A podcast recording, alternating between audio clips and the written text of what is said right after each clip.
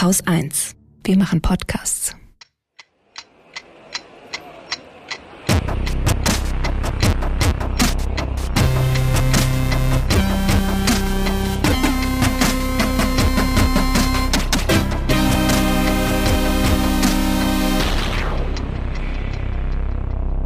Willkommen zur Wochendämmerung vom 19. Januar 2024 mit zweieinhalb Nachträgen, einem Update zu drei Krisengebieten, dem Rundfunk, einem Update zur Festung Europa, Arbeit, der Freien Blockiererpartei, Ernährung, Schandschaf zu Gipfeln am Viktoriasee, eventuell den beiden Themen, die ich seit Wochen schon mitschleppe, hoffentlich, einer guten Nachricht, dem Börsenticker, einem Limerick der Woche, Katrin Rönecke. Und Holger Klein. Na, was hast du für Nachträge mit? Ich habe Nachträge und zwar einmal Jugendämter. Äh, da hatten wir ja letzte Woche, wo ich erzählt hatte, dass ähm, immer wenn ich aus dem Bekanntenkreis irgendwas über Jugendämter oder diese gesamte Jugendsozialstaatsecke höre, äh, ich die Hände über dem Kopf zusammenschlage über die Verhältnisse, die da herrschen und vor allen Dingen die Menschen, die für diese Verhältnisse sorgen. Und äh, passend dazu gab es die Woche in der Süddeutschen Zeitung eine sehr lange Reportage. Ähm, da sind sie eine ganze Woche, haben sie da Jugend AmtsmitarbeiterInnen begleitet. Ähm, das ist so eine sehr, sehr interessante Reportage, ist dazu geeignet, die Jugendämter sehr gut zu entlasten. Was aber trotzdem nichts daran ändert, dass ich äh, die härteren Horrorstories aus dem Bekanntenkreis gehört habe, als diese guten Geschichten, die die da erzählen, ähm, das jemals in Ordnung bringen könnten. Ist aber trotzdem vielleicht lesenswert. Also das ist im Grunde ein, ein, ein Lesetipp, den mhm. ich hier zum Besten zu geben. Das sind eigentlich sind alle Nachträge Lesetipps, die ich zum Besten gebe. Ähm, Während der Bauernkrawalle letzte, vorletzte Woche haben wir ja immer wieder gehört, dass wir alle verhungern müssen, wenn der Agrarindustrie eine Mark weggenommen würde. Ähm, so, das, Argument ist ja so, dass, dass äh, das Agrarsystem ein, eine national-strategische Frage auch sei, ne? dass wir uns selber ernähren können müssen und sowas. Es gibt eine Broschüre, habe ich äh, gefunden, vom Landwirtschaftsministerium mit ein paar Daten drin was so, ne, was produziert wird, was exportiert wird und sowas. Die stellen das natürlich alles so dar, als, als wäre das quasi alternativlos, ne? Arbeitsplätze, Wertschöpfung durch Veredelung, bla bla bla, was man da so kennt halt. Sind aber trotzdem ein paar interessante Zahlen drin. Ähm, zum Beispiel die, dass Deutschland ein Drittel der Gesamtproduktion der Landwirtschaft exportieren würde. Mhm. Ja, ein Drittel dessen, was, äh, was, wir, was, was die Landwirtschaft erzeugt, geht in den Export. Zehn Prozent aber nur unverarbeitet, also Kartoffel, Apfel und so was. Ne? Mhm. Der Rest als verarbeitetes Zeug, so Wurst, Käse, Brot. Mhm. So, also wie auch immer, was da auch drin steht, äh, niemand wird verhungern. Egal, was der Bauernverband im Auftrag der Agrarkonzerne irgendwelche Trotteln auf ihre Trecker schreiben lässt. Und Vorsicht, es kann gelogen sein, was in der Broschüre steht, weil die ist noch entstanden unter Julia Klöckner. Das ist oh. ähm, diese Nestlé-Mitarbeiterin gewesen, die äh, sich irgendwie ins ähm, Landwirtschaftsministerium gemogelt hatte damals. Und wo wir bei der Landwirtschaft sind, Trecker. Ich spare auf den Treck. Nee. Ich, ich hatte ja gesagt, dass ich es mir nicht vorstellen kann, Trecker zu elektrifizieren, weil die ja. Batterien so schwer sind ja, und so genau. weiter. Da haben mir gleich mehrere Leute geschrieben, äh, unter anderem Niki und Jele, vielen Dank.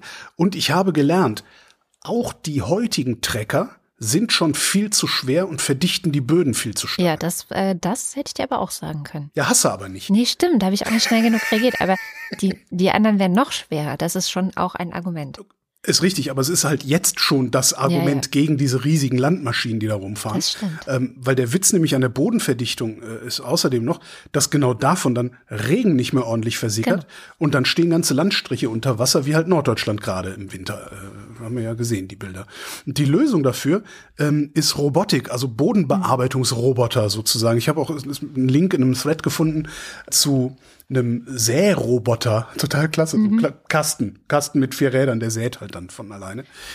Weil damit kannst du dann von mehreren leichteren Geräten, die mhm. selber Arbeit machen lassen, die du heute von einem riesigen Gerät machen lässt. Ja. Also im Grunde eine Landwirtschaft, wie sie sie früher auch gemacht hast, mit vielen kleinen Treckern, wofür du aber mehr Personal gebraucht hast, weil du brauchst ja mehr Treckerfahrer. Und Personal will halt keiner haben, weil Treckerfahrerinnen kosten Geld und Geld wollen die ja alle nicht ausgeben, weil das muss ja alles sehr, sehr effizient sein, damit es auch hinterher schön billig im Supermarktregal ist. Ja. Ja, da habe ich ein bisschen was zum Lesen auch gefunden. Kommt auch in die Links. Und da kann ich ergänzen und ich suche es extra raus. Ähm, da gab es nämlich mal einen Vortrag zu auf einem der CCC-Kongresse. Ich weiß gerade Ah. nicht mehr, welcher das war, aber da ging es genau um diese Zukunft der Landwirtschaft und dass die Cool. eben eigentlich von Drohnen und Robotern erledigt werden wird, Mhm. ähm, die dann eben tatsächlich nicht mehr so schwer sind und die aber auch cool. viel effizienter noch arbeiten können. Und ich habe für nächste Woche angefragt, ich hoffe, das klappt auch, ein Interview mit VertreterInnen der JABL. Das ist die Jugend der Arbeitsgemeinschaft bäuerlicher Landwirtschaft. Das sind Leute, die jetzt sowohl diese Bauernproteste unterstützen, also sagen, es ist schon richtig, also es ist seit vielen Jahren einfach, oder es ist in viel, in den letzten Jahrzehnten eigentlich vieles immer schlimmer geworden und viele sind am Existenzminimum, das unterstützen die schon. Aber die laufen auch bei Fridays for Future durchaus mit und äh, sind eben Teil der Klimabewegung auch, weil es ja die Was jungen die- Leute sind. Ne? Und Was insofern. sowieso ich erwarten würde, oder? Ja, eigentlich würde man es von allen erwarten, weil ich meine, die Landwirtschaft ist mit am stärksten gefährdet durch den Klimawandel, aber vielleicht denken noch nicht alle so weit oder vielleicht sind sie, da denken sie, dann bin ich eh in Rente oder ich weiß nicht was. Oder Ähm, ihnen ist völlig klar, dass sie Teil des Problems natürlich auch gleichzeitig Ja. sind, Nitrat und so weiter. Ja. Und ähm, es hat jetzt, Nitrat hat ja mit dem Klimawandel nicht so viel zu tun, Richtig. aber ja. Ähm, aber ich freue mich drauf, ich hoffe, es klappt, ähm, weil Mhm. ich genau das eigentlich die, also eigentlich brauchen wir ja Leute, die die Situation kennen und trotzdem auch eine Vision für die Zukunft haben. Das ist das, Genau. was mir an diesen Protesten gerade so ein bisschen fehlt. Ja. ja, es ist, das ist ja sowieso, alles soll, alles soll so bleiben, Ja. wie es vor zehn Jahren natürlich. mal war oder Ja. so. Das äh, ist ja eh anscheinend ja die neue deutsche Geisteshaltung, habe ich so den Verdacht. Und wo ich gerade dabei bin, Links zu verteilen, ähm, es hat noch jemand getagt, und zwar der Rat für die zukünftige Entwicklung des öffentlich-rechtlichen Rundfunks. Okay. Der hat seinen Bericht vorgelegt. Mhm. Ähm, und weil es der deutschen Presse steht, ist es überall, also in allen Na Nachrichten ist es, ist es erwähnt worden, weil natürlich, äh, jetzt geht's dem Rundfunk an den Kragen. Ähm, aber der, der Presse äh, und auch dem Rundfunk selbst fällt es ja immer noch sehr, sehr schwer, auf äh, die Quellen zu verlinken. Darum habe ich den Be Bericht mal rausgekramt für alle, die sich da mal reinlesen wollen in diese 35 Seiten. Sind ein paar echt starke Dinger dabei. Ähm, ich war mir nun nicht sicher, ob das nicht vielleicht ein etwas zu spezielles Spezialinteresse meinerseits ist, weil ich ein Vierteljahrhundert im öffentlich-rechtlichen System existiert habe. Darum habe ich äh, einfach nur einen Link für die Shownotes mitgebracht und referiere da jetzt nicht nochmal drüber. Aber ist schon, also wenn man sich ein bisschen für interessiert, ist schon teilweise echt krass, was die da vorschlagen. Teilweise auch ein bisschen erbärmlich, weil da zu viele, äh, ich sag mal, BWLer dran beteiligt waren. Also Äh, okay. Chefs von eben, äh, eben so Burda-Chefinnen und Ah. ehemalige Burda-Chefin, also solche Leute. Ähm, aber vielleicht ist es auch ganz gut, weil die, nee, ist es nicht. Die haben eben keinen frischen Blick, sondern die sind halt auch durchideologisiert, nur halt von der anderen Seite. Aber trotzdem, 35 Jahre ist ganz interessant. Also, und äh, ist eine Diskussionsgrundlage jetzt für die ähm, Bundesländer, weil die ja letztendlich die sind, die äh, den öffentlich-rechtlichen Rundfunk beauftragen. Und was die beauftragen, muss dann hinterher auch bezahlt werden. Und vielleicht haben wir ja alle Glück und der ganze Klumpatsch wird ein bisschen günstiger in Zukunft. Mir wird schon reichen, wenn er besser würde. Nö, ich finde ihn gut genug. Ich finde ihn zu Oh. teuer. Jo. Also es gibt tatsächlich nur eine einzige Stelle, an der ich den öffentlich-rechtlichen Rundfunk nicht gut genug finde. Und das ist die Auslandsberichterstattung. Aber Ich finde generell die Nachrichtenberichterstattung manchmal schwierig, aber gut.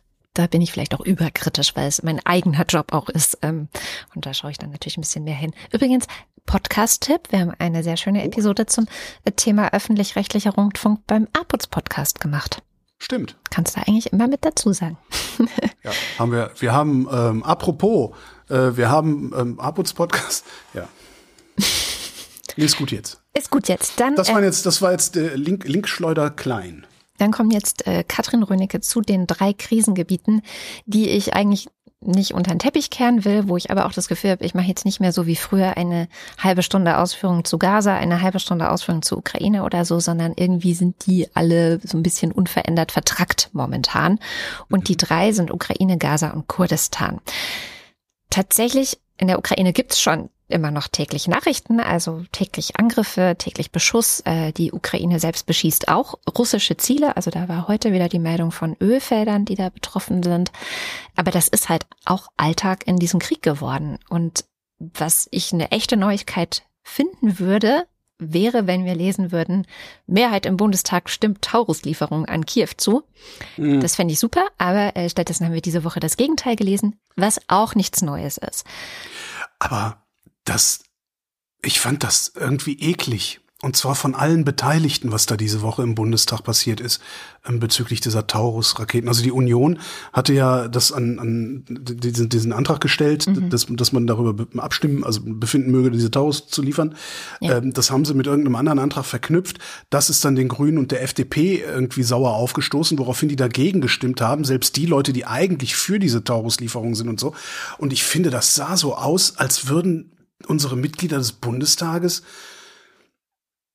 Politik als, als irgendwie so ein ganz großes Spiel nur begreifen. Ja, aber vor allen Dingen, vor allen Dingen ein Spiel, bei dem dann, mhm. ja, hier eine Schachfigur, da eine Schachfigur. Und als würden die überhaupt nicht mehr, nicht mehr kapieren, dass es da um Menschenleben geht. Und dass man vielleicht mal dieses, hoho, das gönnen wir der CDU jetzt aber nicht. Oder hoho, wir gönnen das den Grünen jetzt aber. Dass man das vielleicht alles mal ein bisschen zurückstellt und sich um die Sache kümmert. Weil in der Sache war sich der Deutsche Bundestag eigentlich einig. Aber weil die, weil die einander die Butter auf dem Brot nicht gönnen, mhm. sterben jetzt ein paar Ukrainer mehr. Das ist doch scheiße. Ich weiß nicht, ob es so einfach ist. Ich glaube, das wäre auch mit der SPD nicht zu machen gewesen. Und dann ist die Frage, inwiefern sich Grüne und FDP wirklich da äh, hätten einreihen können in, in diesen Antrag der CDU. Also ich, da habe ich viele Fragezeichen. Aber natürlich ist es trotzdem letztendlich sowas wie Fraktionsdisziplin. Und da ja, ist eine ganz grundsätzliche Debatte eigentlich. Ne? also, also inwiefern also geht es um Gewissen? Also, ne, das war ja, ja, immer wieder, es muss ja dann explizit deklariert werden bei solchen Abstimmungen. Das ist jetzt eine Gewissensfrage und da heben wir den Fraktionszwang auf. Aber also ich, ich das stört mich also, generell, also ja. Diese Taurus-Nummer aber diese Woche, das fand ich schon insofern, also für mich persönlich so bemerkenswert, weil das letzte Mal, dass ich mit so viel Verachtung auf den Deutschen Bundestag geguckt habe, war nach dem Hohen Haus von Roger Willemsen, diesem mm. Buch. Ja, aber da steht Ungefähr das ja genau auch drin. dass es halt so ist, ja. Ja, aber das fand ich wirklich, also ich habe wirklich, ich habe wirklich mit einer solchen Verachtung auf den gesamten deutschen Bundestag, hätte ich, hätte ich nicht gedacht, dass mir das nochmal passieren würde. Ja. Naja, und dann das Einzige, was noch eben war, es war jetzt der Wirtschaftsforum in Davos. Da war auch der ukrainische Präsident Volodymyr Zelensky. Der hat wieder um mehr Hilfen gebeten. Der hat gesagt, wir brauchen das, damit wir hier irgendwie dem was entgegensetzen können. Ähm, und er hat auch nochmal sehr schön gesagt, dass ähm, die Sorge des Westens, dass Russland den Konflikt weiter eskalieren könnte, unnötig dazu geführt hat, dass äh, Russland ähm, oder dass die Ukraine in dem Kampf gegen Russland eigentlich Zeit verloren hat und das hat er auch nochmal angeprangert. Aber das ist halt alles nichts Neues.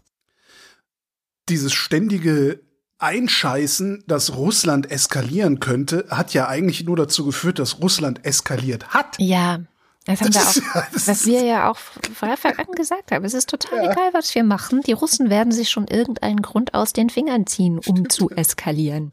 Ja. Also. Naja, und wir bleiben in Davos. Äh, da war äh, auch Gaza zum Beispiel, beziehungsweise Israel und Gaza oder das, äh, der Krieg in Gaza und so weiter Thema. Und ich fand es eine richtig gute Nachricht, die aus Davos diesbezüglich kam, weil zum ersten Mal seit gefühlt, ich weiß nicht, zehn Jahren oder länger, ähm, müsste ich selber nachgucken, haben die Staaten, die dort sind, und ich meine, das sind ja nun wirklich die mächtigen, also jetzt finanziell mächtigen Staaten. Geheime Weltregierung ist das. Ja, mein Gott, also ähm, das sicherlich nicht, aber trotzdem ist an der Legitimität dieses Treffens natürlich ähm, muss man schon auch ein paar Fragezeichen hängen. Aber es sind auf jeden Fall finanziell sehr mächtige Staaten. Und die waren sich so einig wie selten. Also sie waren sich einig, äh, fast alle Staaten, ähm, selbst die Vertreter der, oder ein Teil der Vertreter der arabischen Staaten hat ganz klar das Hamas-Massaker am 7. Oktober verurteilt und haben sich, was das angeht, auf die Seite Israels gestellt. Aber fast genauso einig waren sie sich dann auch, als es darum ging, äh, scharfe Kritik an der Kriegsführung Israels und vor allem der israelischen Armee in Gaza zu üben. Und dann also, hm? Katrin, das ist mir zu ambivalent. Ja, ich finde das super. Die Süddeutsche Zeitung äh, hat geschrieben, dass es wohl so sei, dass offenkundig eine Mehrheit von Ländern für die Zeit nach dem Krieg die Gründung eines Palästinenserstaates als einzige Möglichkeit sieht, den Konflikt dauerhaft zu befrieden. Und das fand ich wirklich bemerkenswert, weil es gibt ja gleichzeitig diese Woche jetzt auch diesen albernen Deutschland-Boykott. Hast du das mitbekommen? Von Judith Butler, Judith Butler, und, Annie Arnaud und Co. Genau, aber tatsächlich war Annalena Baerbock in Davos genauso klar und deutlich. Ja? Also sie hat ganz klar gesagt, das ist ein totales Desaster. für Israel, für die Zivilisten in Gaza und für die ganze Welt, was da gerade passiert. Und auch sie sieht eine Zwei-Staaten-Lösung als, Zitat, einzigen Ausweg. Und ich zitiere weiter, Israelis können nur in Frieden und Sicherheit leben, wenn die Palästinenser in Frieden und Sicherheit leben. Zitat Ende. Das ist aber nur auch schon lange bekannt. Ja, Ähm, es ist alles lange und- bekannt und das wird jetzt wiederholt, aber es war lange nicht auf der Tagesordnung eines solchen Treffens. Okay, das stimmt. Aber ich, das Problem bleibt nach wie vor, äh, dass ich mich frage, was soll Israel denn jetzt machen?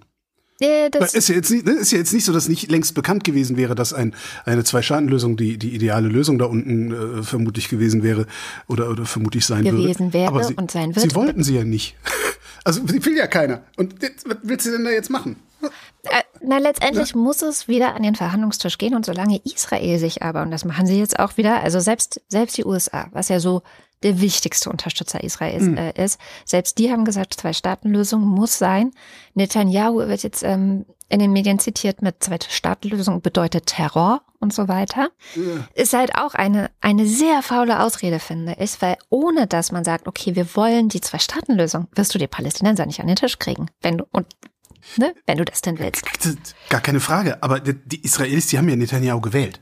Ne? Also die, die haben diese, die wollen diese Regierung ja haben. Und die Wollten. wollten, die, die, die rechten Regierungen, die sie da fordern, ist ja jetzt nicht so, dass Israel vorher ein Davor blühendes, blühendes ein- linkes Paradies gewesen wäre oder Die, sowas. die Regierung direkt davor war nicht rechts, aber ja. So, also die, Israel ist halt zumindest diesbezüglich einfach mal ein rechtes Land. Und die, da, da Ja, bleibt mir dann wirklich umso bleibt wichtiger ist der Druck von außen. Also das ist halt das, was ich denke, auch Baerbock, Deutschland, USA, ähm, klar, die, die arabischen Staaten sowieso, der Druck von außen nimmt zu. Und das macht schon einen Unterschied. Ich meine, ich will nicht unerwähnt lassen, ähm, Baerbock hat sehr klar gesprochen. Gleichzeitig hieß es in den, in den Nachrichten, dass äh, die Bundesregierung beschlossen hat, noch mehr Waffen an Israel zu liefern, was auch sehr stark kritisiert wird. Und äh, schon letztes Jahr hatten sich die Waffenlieferungen verzehnfacht. Das, das sieht dann natürlich so ein bisschen so aus, als würden sie links reden und rechts äh, handeln oder kognitive Dissonanz oder wie auch immer. Aber, aber ich finde, in Deutschland geht es gar nicht anders, als dass du versuchen musst, diesen Balanceakt irgendwie hinzubekommen, weil wir sagen ja immer, Israels Sicherheit ist hier Staatsräson. Und dann gleichzeitig zu sagen, okay, aber die Zwei-Staaten-Lösung ist nach der aktuellen Eskalation wohl wahrscheinlich auch die einzige Option auf eine Lösung, was ja dann auch wieder der Staatsräson entsprechen würde, weil das ja auch um Israels Sicherheit geht. Also, ja, Das ist alles, das, das redet sich so schön darüber. Aber wenn ich mir Oh, nee. jetzt mal überlege, das, ja, also internationaler Druck auf Israel, das äh, wird möglicherweise dazu führen, dass Israel äh, einer Zwei-Staaten-Lösung auf dem Verhandlungsweg das habe ich nicht gesagt. Nee, nee, Das hast du nicht gesagt. Ich weiß, ich spitze zu. Ähm, das, das erzählt sich alles sehr schön. Aber wenn ich mir überlege, wa- was, was will man denn machen? Wie will man denn internationalen Druck machen? Wie willst du denn, wie willst du ein Land wie Israel, womit willst du Israel unter Druck setzen? Politisch Außer mit der Vernichtung. Die eigene, die eigene äh, demokratische Bewegung im Land ist ja auch noch da und die, die, Min also die, die Mehrheit für die Netanyahu-Regierung ist nicht mehr da, sondern eine Mehrheit ist dafür, dass diese Regierung an ihr Ende kommt. Also es, es gibt diverse Fenster. Ganz offensichtlich ist aber doch auch in den letzten, was weiß ich, wie vielen Jahrzehnten eine Mehrheit der Meinung gewesen, dass es schon so in Ordnung ist, wie es jetzt ist. Ansonsten hätten die sich nicht immer wieder diese Regierung gewählt. Aber das ist doch genau der Unterschied nach dem 7. Oktober, dass sich alle das eingeredet haben und genau auch die westlichen Staaten sich das eingeredet haben. Das ist schon alles, es ist nicht schön, wie es ist, aber es ist ja irgendwie immerhin stabil. Nein, es ist nicht. Und nein, Israel ist halt nicht sicher. Und ich glaube schon, dass das eine andere Situation ist als vor dem 7. Oktober. Und zumindest in Israel gehen die Leute auf die Straße, weil sie genau das auch formulieren und genauso sehen. Ich könnte jetzt noch siebenmal aber sagen, wahrscheinlich müssen wir einfach gucken, was die Zukunft bringt. Ja, ich, eh. ich bin da lange nicht so zuversichtlich wie du. Also weil Ich du kannst nicht Israel gesagt, ja nicht die Waffenlieferungen einstellen. Du kannst Israel nur. nicht, du kannst Israel nicht die Waffenlieferungen einstellen. Du kannst Israel nicht äh, den Geldhand zudrehen, weil alles, was du machst, um Israel unter Druck zu setzen, führt dazu, dass die Araber Israel vernichten können, wenn sie ja Bock drauf haben. Und das gilt es dringend zu verhindern. Und das weiß auch Israel. Ja. Und darum haut Israel ja so auf die Kacke. Ja. Ich, ich sehe da, ich sehe da keinen sinnvollen Ausweg, ja, außer dass die eine neue Regierung kriegen, wo dann vielleicht äh, wirklich so jemand wie Zakarabin wieder äh, ja. das Ruder übernimmt. Also jemand, der ein bisschen klar denken kann und nicht so, so, so ein komischer Kleinkrimineller mit so ein paar Nazis im Hintergrund. Ähm, das ist ja, also Kommen wir zum dritten Krisenherd, Kurdistan. Äh, der türkische Präsident Erdogan hatte gedroht, wieder mit Truppen in Nordsyrien einzumarschieren diese Woche. Das wiederum soll eine Reaktion auf Angriffe der PKK in Nordirak sein. Ähm, die PKK ist die kurdische Arbeiterpartei, die hat dort wohl ähm, türkische Stellungen angegriffen und die PKK wird international, also zum Beispiel von der EU, von den USA und anderen Ländern als terroristisch eingestuft. Jetzt schreiben manche Medien was von Vergeltung, stellen aber nicht die Frage, was die Türkei eigentlich in Nordirak zu suchen hatte. Das ist das Erste. Mhm. Und äh, stellen auch nicht die Frage, was ist, wieso die Türkei, wenn die PKK in Nordirak angegriffen hat, nun die äh, YPG, also die andere kurdische äh, Kämpfergruppe in Nordsyrien angreifen will. Das Argument Erdogans ist total klar. Er sagt halt so PKK, YPG, ist das Gleiche, ja. Die das sind terroristische Kurden, fertig. Das ist aber ein Framing von Erdogan, weil er hat ein Problem. Ähm, die YPG, ich weiß nicht, äh, ob, ob alle sich erinnern, aber die haben an der Seite der USA halt gegen den islamischen Staat gekämpft. Ja? Also die sind die guten TM und die USA haben auch immer eigentlich versprochen, dass, dass sie ihre kurdischen äh, ja, Partner unterstützen würden haben sie ein Stück weit im Stich gelassen. Also sie verteidigen jetzt äh, die, die kurdischen Kämpfer nicht gegen äh, die Türkei, was auch schwierig wäre, weil Türkei und USA beide in der NATO sind. Es ist aber genauso schwierig, dass die Türkei eben den Partner des NATO-Partners angreift, aber egal. Und außerdem gibt es noch die Women's Protection Units, das ist so eine Art Schwesterorganisation, die berühmt geworden sind, eben weil sie auch, also lauter Frauen, die gegen den IS gekämpft haben, da gibt's Bücher und Filme drüber, die werden halt im Westen als Heldinnen gefeiert und sehr positiv gesehen, während die PKK schon äh, klar als Terrororganisation eingestuft ist. Das heißt, letztendlich ist es ein Versuch von Erdogan, die, diese positive äh, Sicht auf die äh, YPG zu manipulieren und die Nachricht zu streuen, dass so YPG und PKK eigentlich dasselbe sind. Jedenfalls, Fakt ist, diese Woche hat sowohl die Türkei als auch der Iran, äh, da gab es jetzt auch wieder Meldungen, dass Iran Kurden in Irak und Syrien beschossen hat, äh, die führen weiter einen, in meinen Augen, völkerrechtswidrigen Krieg gegen Kurdinnen und Kurden. Und nicht nur das, ähm, und das fand ich schon sehr bemerkenswert, der Iran bekriegt auch die USA und Israel. Und jetzt zitiere ich mal aus dem Times Magazine von dieser Woche. Ein Zweig der iranischen Streitkräfte feuerte am Montagabend ballistische Raketen auf das sogenannte Spionage-Hauptquartier in Erbil im Nordirak ab. Nach Angaben irakischer Quellen seien zehn Raketen in der Nähe des US-Konsulats eingeschlagen. Zitat Ende. Und diese Angriffe werden jetzt begründet als, Zitat, Reaktion auf die jüngsten bösen Taten des zionistischen Regimes. So. Das heißt, was der Iran hier eigentlich macht, indem er, also er beschießt Kurden und Kurdinnen, argumentiert aber, sie würden das zionistische Regime und den Mossad äh, angeblich auch ähm, bombardieren und äh, würden die USA damit schlagen. Was aber tatsächlich passiert, ist, dass sie die Kurden treffen, die dann aber in den ganzen Texten nicht weiter erwähnt werden, aber definitiv sterben bei dem Ganzen.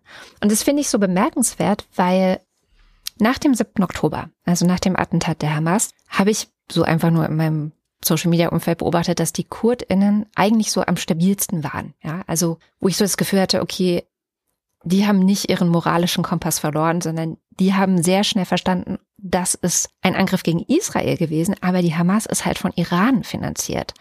Das ist genau der gleiche Feldzug letztendlich, den Iran auch gegen die Kurdinnen führt. Und die haben das auch sofort zusammen gedacht, wie auch das ähm, Institute for the Studies of War übrigens. Die haben ihr Israel-Hamas-Update erscheint im Rahmen ihres wöchentlichen Iran-Updates. Also die mhm. denken das auch zusammen. Das, die trennen das nicht. Auch diese ganzen Angriffe jetzt, was diese Woche viel in den Nachrichten war, der Houthi-Rebellen, auch die sind von Iran unterstützt. Und ich finde es einfach nur nochmal sehr wichtig, dass man das den Leuten so ein bisschen mehr ins Bewusstsein ruft, Iran hasst Kurdinnen und Kurden genauso wie Jüdinnen, genauso wie die USA. Und das ist ein Kampf, den die da führen. Das ist der demokratiefeindliche Troublemaker gerade in der Region. Oh, wirklich. Gerade ist gut. Gerade also ist Iran gut, ist schon seit, seit vielen Jahrzehnten. Jahrzehnten ein Problem, ja. Ja, aber das wird, ich finde es so selten miterzählt, dass das auch ein, ja, ein Thema sein müsste eigentlich. Ähm, und ja, das war jetzt doch ausufernder, als ich äh, geplant hatte, aber wollte ich nochmal unbedingt mitgeben. So viel zu den drei Krisenherden gerade. Arbeit, Katrin, Ja, lohnt sich immer. ist das Was wir, so? wir sehen ja gerade ähm, von rechts einen Angriff auf das Bürgergeld. Ne? Das wird ja immer so ein bisschen so geframed, als würde Bürgergeld bedeuten, jeder kriegt alles geschenkt. Dabei ist es im Grunde ja nur Hartz V, also was anderes ist das ja kaum. Ähm, die Behauptung ist immer, das Bürgergeld würde dazu führen, dass die Leute nicht mehr arbeiten gehen. Dazu wird dann ein äh, Lohnabstandsgebot imaginiert. Und von dem wird dann gesagt, dass es groß genug sein muss, um Arbeit attraktiv zu machen. Also der Lohnabstand müsse groß genug sein, um Arbeit attraktiv zu machen. Und das sei ein Gebot. Hatte ich ja schon mal, dieses Gebot gibt es nicht. Das ist nirgends kodifiziert, außer in den Köpfen der Leute, die darüber reden. Ja, Es gibt einen Lohnabstand. Das ist ein, ein, ein Maß, sage ich mal, ein ökonomisches Maß. Aber niemand gebietet äh, über die Höhe dieses Maßes. Das ist pure Willkür, was da passiert. Ähm, mit dem Lohnabstandsgebot ist immer nur gemeint, Sozialleistungen zu senken. Damit ist aber nie gemeint, zum Beispiel mal den Mindestlohn zu erhöhen, entsprechend. Weil, ne, wenn man den Mindestlohn erhöhen würde, dann wäre dieses Phantomgebot ja auch schon wieder größer. Ne? Aber darum geht's denen ja nicht, sondern es sind Rechte, denen geht's immer nur gegen die Solidarität. Jetzt hat das IFO-Institut mal nachgerechnet und gibt bekannt. Die Behauptung, Sozialleistungsbezieher bekämen netto mehr Geld als Geringverdiener, ist schlichtweg falsch. Und zwar weil, ich zitiere, es die Freibeträge für Erwerbstätige bei der Anrechnung von Einkommen auf die Sozialleistungen gibt, um genau das zu verhindern, sagen die. Weiter, es wird deutlich, dass trotz der deutlichen Anhebung der Regelsätze im Bürgergeld weiterhin ein spürbarer Lohnabstand besteht. Hm. tja, Was Sie auch sagen, das hatten wir neulich ja auch schon mal hier, ähm, die Langzeitarbeitslosigkeit scheint sich zu verfestigen. Und darum sagen sie auch, ich zitiere nochmal, eine Reform des bestehenden Systems wird aufgrund der teilweise äußerst geringen Anreize zur Ausweitung bestehender Erwerbstätigkeit oder Erhöhung des Bruttoeinkommens für niedrige und mittlere Einkommen trotz des existierenden Lohnabstands für notwendig erachtet. Ja, man könnte mehr tun, um mehr Leute in Arbeit zu kriegen, beziehungsweise deren Arbeit auszuweiten. Deren Problem ist natürlich, du kannst immer nur mit Durchschnitten rechnen. mm, Das verfügbares Einkommen und sowas. Und wie viel Geld du aber wirklich hast, ist äh, stark abhängig davon, wo du lebst in Deutschland. Dem Ganzen tragen sie Rechnung in ihrem Papier und benutzen das auf eine Art als Werbung für ein anderes Papier, in dem sie passende Reformvorschläge gemacht hatten, letztes Jahr schon im September. Ähm, den Link tue ich auch mal in die Shownotes, ist ein bisschen umfangreicher. Das ist äh, Teil einer größeren Veröffentlichung vom IFO-Institut, und zwar deren Schnelldienst, was im Übrigen Schnelldienst ist ja wohl mal ein sehr geiler Name für eine regelmäßige Presseaussendung, oder? ja, finde ich gut. Schnelldienst. Hab auch überlegt, dass ich mir irgendwie noch einen Account Schnelldienst. Viel geiler als Eil. Ähm, September, September 23 haben sie es veröffentlicht. Äh, Der Schnelldienst trägt den Titel Umverteilung. Wie viel sind Deutschland die Familien wert? Und darum geht's auch. Mehrere Aufsätze, Rechnungen, Studien und so weiter zusammengefasst. Familienpolitik, Elterngeld, Gleichstellung, Kinderarmut. Also alles, was das Herz begehrt. Aber immer aus der ökonomischen Perspektive, also weniger ideologiegetrieben, als du es normalerweise aus der Politik hörst, wenn darüber geredet oder nachgedacht wird. Aber Ja, wir schön. merken uns, Arbeiten lohnt sich immer. Ja, ich finde das tatsächlich eine gute Überleitung zu einem Thema, das ich, äh, mir diese Woche aufgefallen ist. Und zwar geht es um die FDP. Weil ich unnormal oft gelesen habe in der vergangenen Woche. Und das ist mir wirklich, also ich habe gedacht, ey, nicht schon wieder. Was? Also es war so wie ein Murmeltier-Effekt in meinem Kopf, dass Politiker XY von der FDP dieses und jenes blockiert. Deswegen. Du hast meinen Blue Sky Feed gesehen? Nee, das ist ich witzigerweise, es ist mir exakt das ist mir auch aufgefallen. Ich habe irgendwann habe ich gedacht, ich poste hier schon wieder irgendwas, wo die FDP was blockiert, wo sie gegen was ist, wo sie was ja. Ich mal dachte, das, ich dachte, das wäre nur meine selektive Wahrnehmung gewesen. Nein, Ah. ich habe dann gedacht, ich nehme es mal mit in die Sendung und habe so eine Ja. Art Medley aus verschiedenen Schlagzeilen draus gemacht. Es sind alles Zitate. So. Erstes Zitat. Schon vor einem Jahr wollte Innenministerin Faeser das Waffenrecht verschärfen, doch die FDP blockiert ihren Gesetzesentwurf. Nächste Meldung. Eigentlich sollte die für Anfang 2024 geplante Familienstartzeit für mehr Gleichberechtigung in den ersten Wochen nach der Geburt sorgen und Mütter entlasten. Doch die FDP ist der Meinung, es werde schon genug für Eltern getan. Nächste Meldung. Die EU-Lieferkettenrichtlinie war beschlossene Sache. Nun droht aus Deutschland erneut eine Last-Minute-Blockade der FDP. Nächste Meldung. Wirtschaftsminister Robert Habeck will deutsche Solarunternehmer mit einer Bonuszahlung vor fernöstlicher Billigkonkurrenz schützen. Doch die FDP blockiert. Nächste Meldung. Das kommunale Vorkaufsrecht gilt bisher vor allem als Instrument im Kampf gegen hohe Mieten. Das deutsch-französische Zukunftswerk empfiehlt, es auch hierzulande gegen die fortschreitende Versiegelung des Bodens zu nutzen. Bauministerin Clara Geiwitz, SPD, will es wieder einführen, doch Justizminister Markus Buschmann, FDP, blockiert es seit fast zwei Jahren. Und jetzt kommt's, wegen eines sachfremden Streits mit Innenministerin Nancy Faeser über die Vorratsdatenspeicherung. Ich glaube, er heißt Marco Buschmann, aber ich werde das übernehmen, ihn nur noch Markus zu nennen, um äh, Habe ich Markus gesagt? zum Ausdruck Das war einfach nur verliebt. Bernd Höcke, Bernd Höcke und Markus Buschmann. Dann weiter geht's.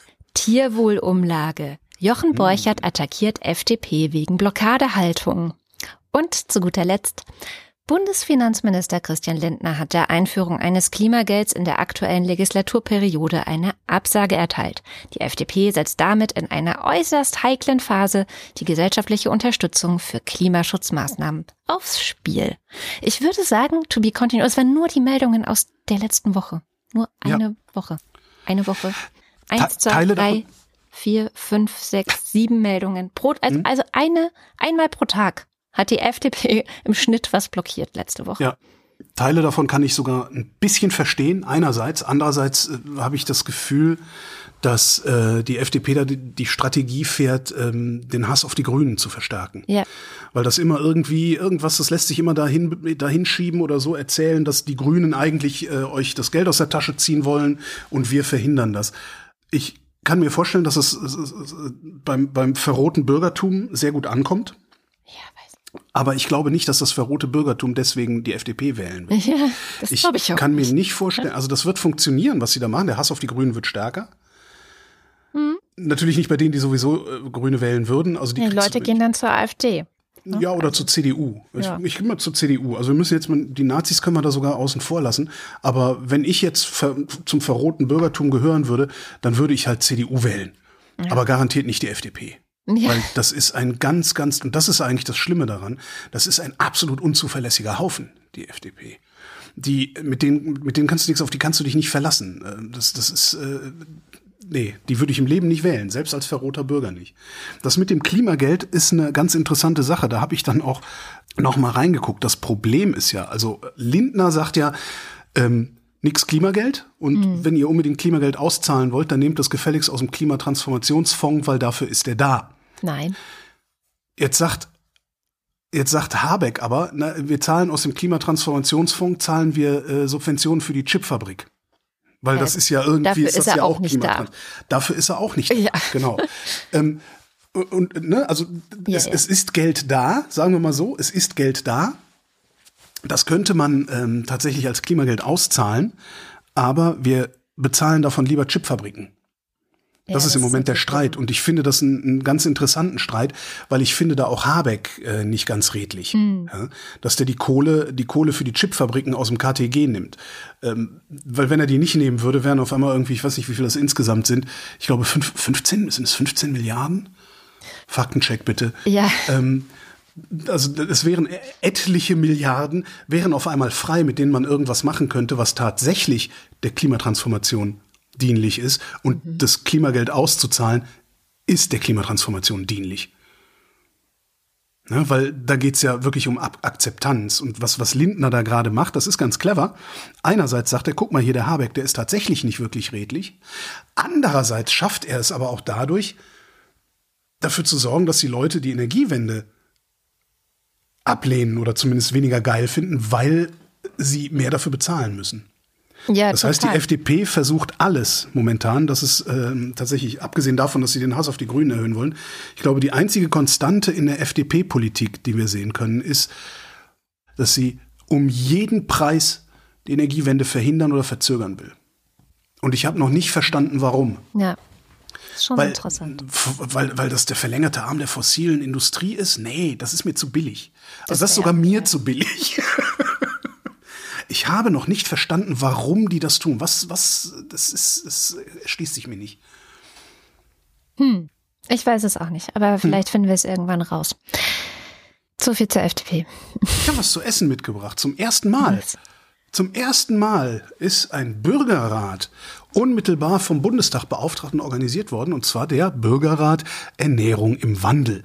Die haben getagt beziehungsweise beraten, so Bürgerräte, die setzen sich dann in regelmäßigen Abständen zusammen und diskutieren und laden Fachleute ein, die ihnen was erzählen. Von September bis Januar haben die beraten, und zwar, was sich äh, ändern sollte an der deutschen Ernährungspolitik. Ich sage sollte, nicht soll, weil unsere PolitikerInnen natürlich ähm, sich weigern, die Entscheidungen von solcherlei Einrichtungen dann irgendwie bindend zu machen. Keine Ahnung, ob es aus Feigheit ist oder weil sie sich für was Besseres halten oder vielleicht doch Präsentkörper, keine Ahnung. Wie auch immer. Ähm, diese Woche hat der Rat seine Empfehlungen vorgelegt. Neun Empfehlungen sind es. Und zwar folgende. Kostenfreies, gutes Mittagessen in Kitas und Schulen. Hm. Ein verpflichtendes staatliches Lebensmittellabel Große Supermärkte dürfen kein Essen mehr wegwerfen. Halleluja. Ein neues verpflichtendes Tierwohl-Label. weniger Steuern auf gesundes und klimaschonendes Essen. Gesünderes Essen in Krankenhäusern und Pflege- und Seniorenheimen.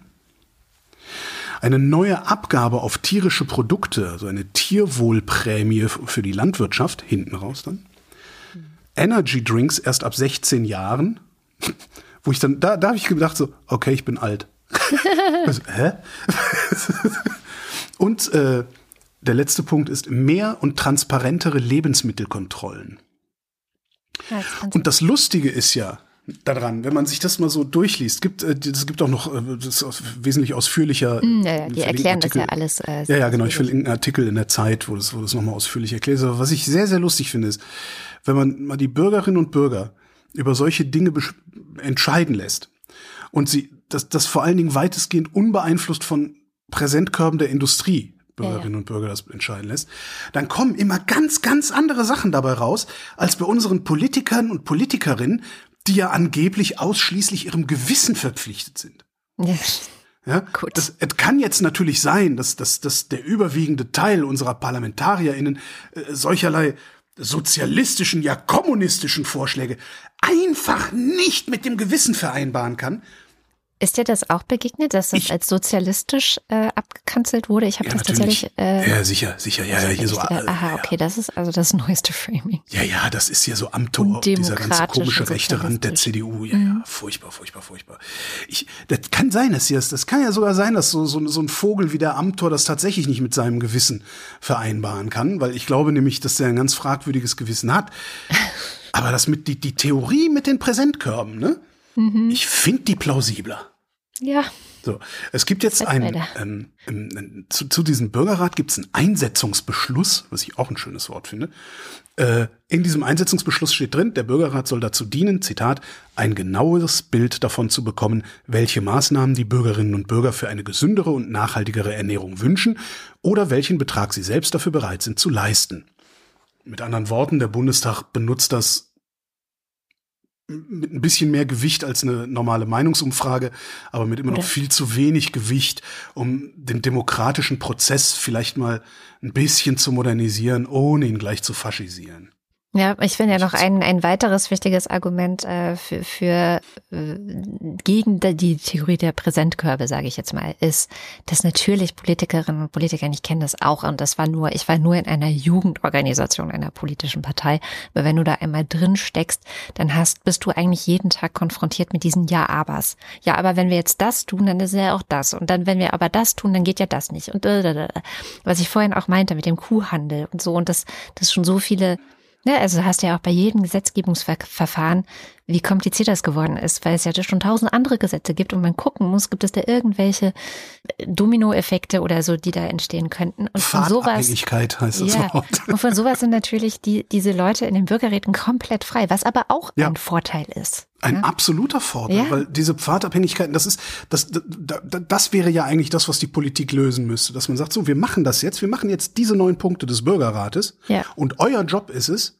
zu gucken, wie. Die Kollateralschäden, die auf dem Weg sind, auszugleichen. Sagen, genau. oh, da hinten, oh nee, da ist was umgefallen, dann heben wir das jetzt auf, dann heben wir das. Jetzt. Wir sind so wie, sowieso als, als, als Staat äh, fürchterlich überreguliert. Mhm. Ja, wir, wir, regulieren uns ja zu Tode und es wird immer kleinteiliger und granularer. Mhm. Und wenn wir sowieso schon in der Lage sind, was wir offensichtlich sind, so granular zu regulieren, dann sind wir doch bitte schon auch in der Lage zu sagen, okay, das machen wir jetzt, das ist der Beschluss, das ist unser Ziel und jetzt regulieren wir, wie wir dieses Ziel möglichst erträglich für alle machen. Die Oma mit dem kleinen Haus und so weiter. Mhm. Was übrigens fällt mir, wo du das gerade sagst, fällt mir das ein. Ähm, also, dass wenn man in so einer Partei ist, dann ist man ja diese ganzen Ja-Abers und die Pfadabhängigkeiten und so. Es gibt anscheinend noch einen Effekt und den habe ich gestern Abend. Gestern Abend lief im ersten unter Ausschuss der Öffentlichkeit, also sehr spät abends, äh, eine Dokumentation und zwar ähm, Wir waren in der AfD hieß das Ding. Mhm. Aussteiger berichten. Da durfte dann auch dieser, wie heißt der eine, wie, wie ist denn der Professor Dingens, äh, äh, Ah, der, der die gegründet hat, oder was? Nee, nee, der nicht der Lücke, der danach war noch mal so ein großer mit so einem riesigen Kinn, der beim Sprechen immer dumm mit dem Mund gezuckt hat. Wie ist denn der nochmal? Egal, der war auch, der war auch eine Zeit lang AfD-Vorsitzender, der durfte dann auch da so tun, als wäre er völlig harmlos und, und ist ja Schnurz.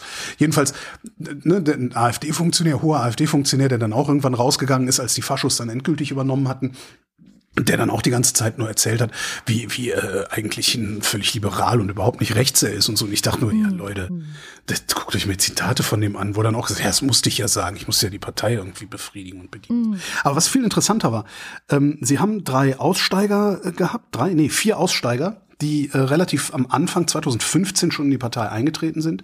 Zwei davon mit Migrationshintergrund. Ähm, mindestens einer, oder waren das beide, das weiß ich, zwei davon mit Migrationshintergrund, ähm, also mit, ich glaube, sag mal, sichtbarem Migrationshintergrund. Der eine, äh, so hier Kontingentflüchtling Russlanddeutscher, also ein Weißer, aber letztlich auch mit einem Migrationshintergrund. Und eine Frau. Ähm, zwei von denen waren, glaube ich, sogar schwul. Also mindestens einer war schwul, eventuell auch zwei. Also so wirklich, wo du denkst, so, äh, Leute, was habt ihr in der Faschopartei verloren? Schwule Migras in der Faschopartei. Geht's noch? Ja, so, das ist so, wo du sitzt und denkst, hallo? Ähm, und die haben aber auch sehr gut erzählt, wie sie dann zu der Partei gekommen sind und wie sie als schwule Migras da überhaupt reingehen konnten, weil nämlich da, wo sie die Partei erlebt haben, äh, früh erlebt haben, als sie eingetreten sind, äh, die Partei überhaupt nicht schw schwulenfeindlich, migrafeindlich war, sondern das, das hat sich entwickelt, vor allen Dingen auf Basis dieser Ortsgruppen. Aber was mehrere von denen gesagt haben, ist, wenn du dann einmal da drin steckst, dann sind sämtliche Informationen, die du bekommst, also Informationsressourcen über den Zustand der Gesellschaft, geprägt durch die Ideologie der Partei, in der du dich befindest. Das mag in der AfD jetzt extremer sein, als es vielleicht bei den Grünen oder bei der FDP ist, aber ich kann mir vorstellen, dass es auch bei den Grünen und bei der FDP so ist, dass du die Gesellschaft gar nicht mehr in ihrer Gesamtheit wahrnimmst, sondern immer gefiltert durch die Ideologie die dich erstens in die Partei gebracht hat und zweitens dann auch in der Partei hält. Das fand ich einen total spannenden Aspekt.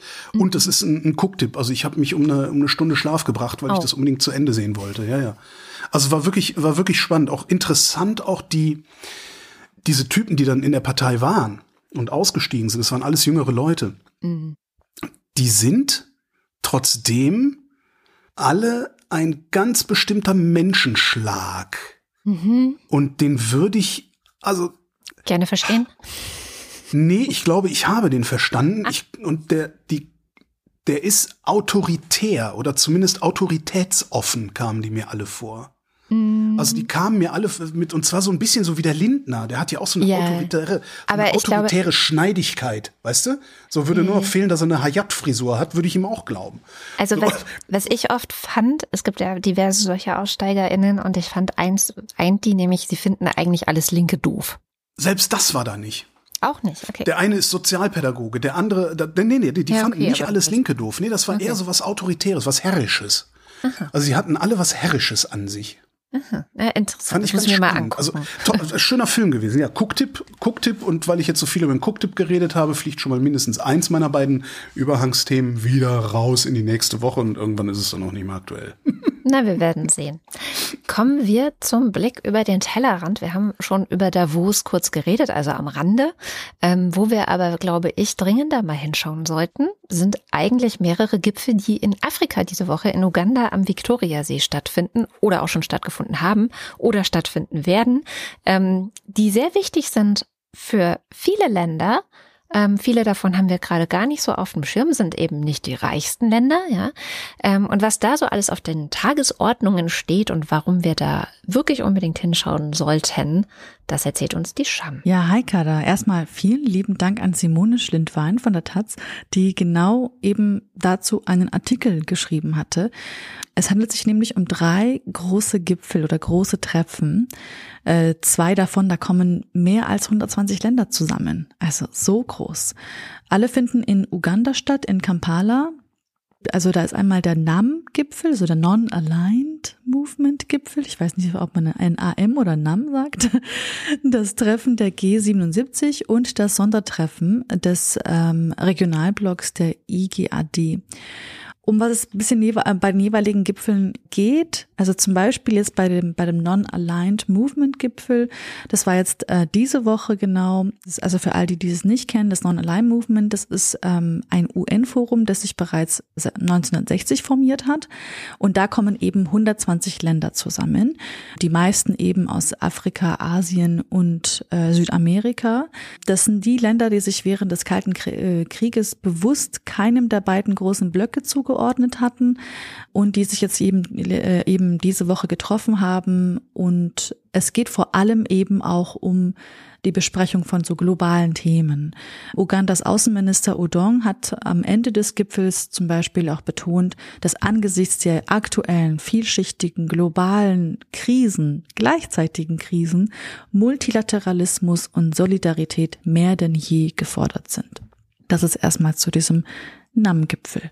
Dann fand gestern das Sondertreffen der Länder statt, die Mitglied im Regionalblock Intergovernmental Authority on Development, also kurz IGAD sind. Auf der Agenda standen zwei sehr, sehr große Themen eigentlich. Einmal das Thema der Krieg im Sudan und das zweite Thema, die eskalierende Lage zwischen Somalia und Äthiopien.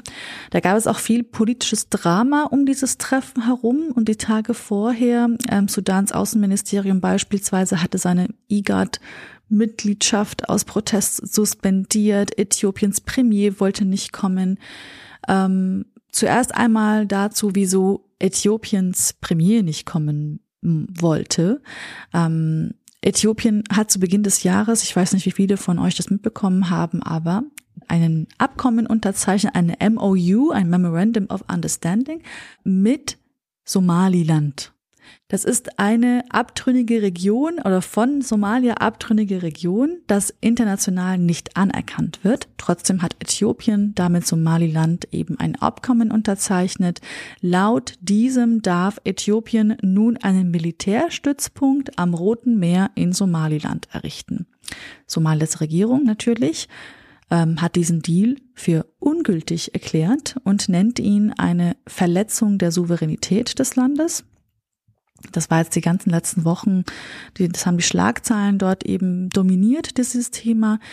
Und es gab auch noch eine kleine Eskalation. Äh, da wollte zum Beispiel eine hochrangige äthiopische Delegation äh, auch nach Somaliland reisen und dann wurde die Maschine von Ethiopian Airlines auch gar nicht ja zugelassen, wurde die Landes Landeerlaubnis verweigert. Also sehr viel Spannung, was dieses Thema angeht und hier wollte eben die IGAD vermitteln.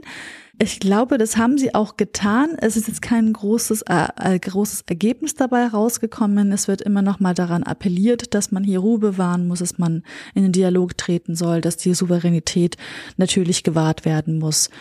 Ähm, und dann aber gab es dieses zweite große Thema und das ist eben Sudan. Ähm, und da muss ich ein wenig weiter ausholen, denn der Sudankrieg, der by the way noch nicht vorbei ist und immer noch viele Menschenleben kostet, naja, da wendet sich gerade das Blatt, denn es scheint so, als würde die Rebellenmiliz RSF die Oberhand gewinnen. Sie äh, nehmen immer mehr Gebiete ein. Ähm, Hameti ist auch auf internationalen Konferenzen gesehen, also gibt sich als Staatsmann. Also er wird zunehmend eben auch normalisiert. Uganda selbst hat ihn zu dem IGA-Treffen auch eingeladen gehabt. Ähm, und Sudans Außenministerium steht zum Beispiel nicht der RSF nah, sondern eben dem General al-Burhan, äh, wirft natürlich jetzt nun Uganda und der IGAD oder IGAD vor. Verzeihung, dass ich das, dass ich das manchmal so ausspreche und so. Ähm, aber äh, wirft denen eben vor, parteiisch zu sein. Die Souveränität des Landes werde dadurch verletzt, wenn eben Hameti so hofiert werde. Dafür hat dann Sudans ehemaliger Premierminister Ham, Hamdok an äh, teilgenommen. Der ist Vorsitzender auch der Koalition der Zivilgesellschaft, auch Takadum genannt. Vertreter von Takadum hatten sich auch bereits Anfang des Jahres mit Hameti getroffen.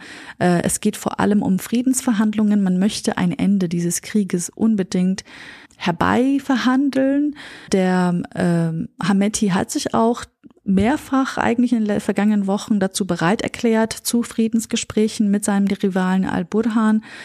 Dazu ist es leider nicht gekommen zu diesen Friedensgesprächen. Die hätten eigentlich gestern stattfinden sollen. Es wäre das erste Mal eigentlich gewesen, dass sich die zwei in einem Raum eingefunden hätten, aber es hat dann leider nicht geklappt. Und ein Frieden ist allemal vonnöten, was diesen Krieg angeht. Also ein kleines Update. Inzwischen sind rund 7,6 Millionen Menschen auf der Flucht. Rund 25 Millionen sind laut UN auf Hilfeleistungen angewiesen und 12.000 Menschen äh, sind gestorben bereits. Die Dunkelziffer der Toten ist wahrscheinlich weit höher. Ähm, hinzu kommt äh, einfach auch, dass die ganze Lage einfach katastrophal ist. Das Gesundheitssystem ist zum Großteil außer Betrieb, die Stromversorgung schlecht oder vielleicht auch gar nicht vorhanden. Ähm, und es verbreiten sich mittlerweile einfach auch Krankheiten wie Cholera im Land. Ähm, Hilfsorganisationen haben den Sudan verlassen. Es fehlen Gelder, um den Menschen vor Ort zu helfen. Also diese Friedensgespräche müssen stattfinden und da appelliert auch eben das Abschlusskommuniqué von diesem Treffen auch ähm, sehr stark.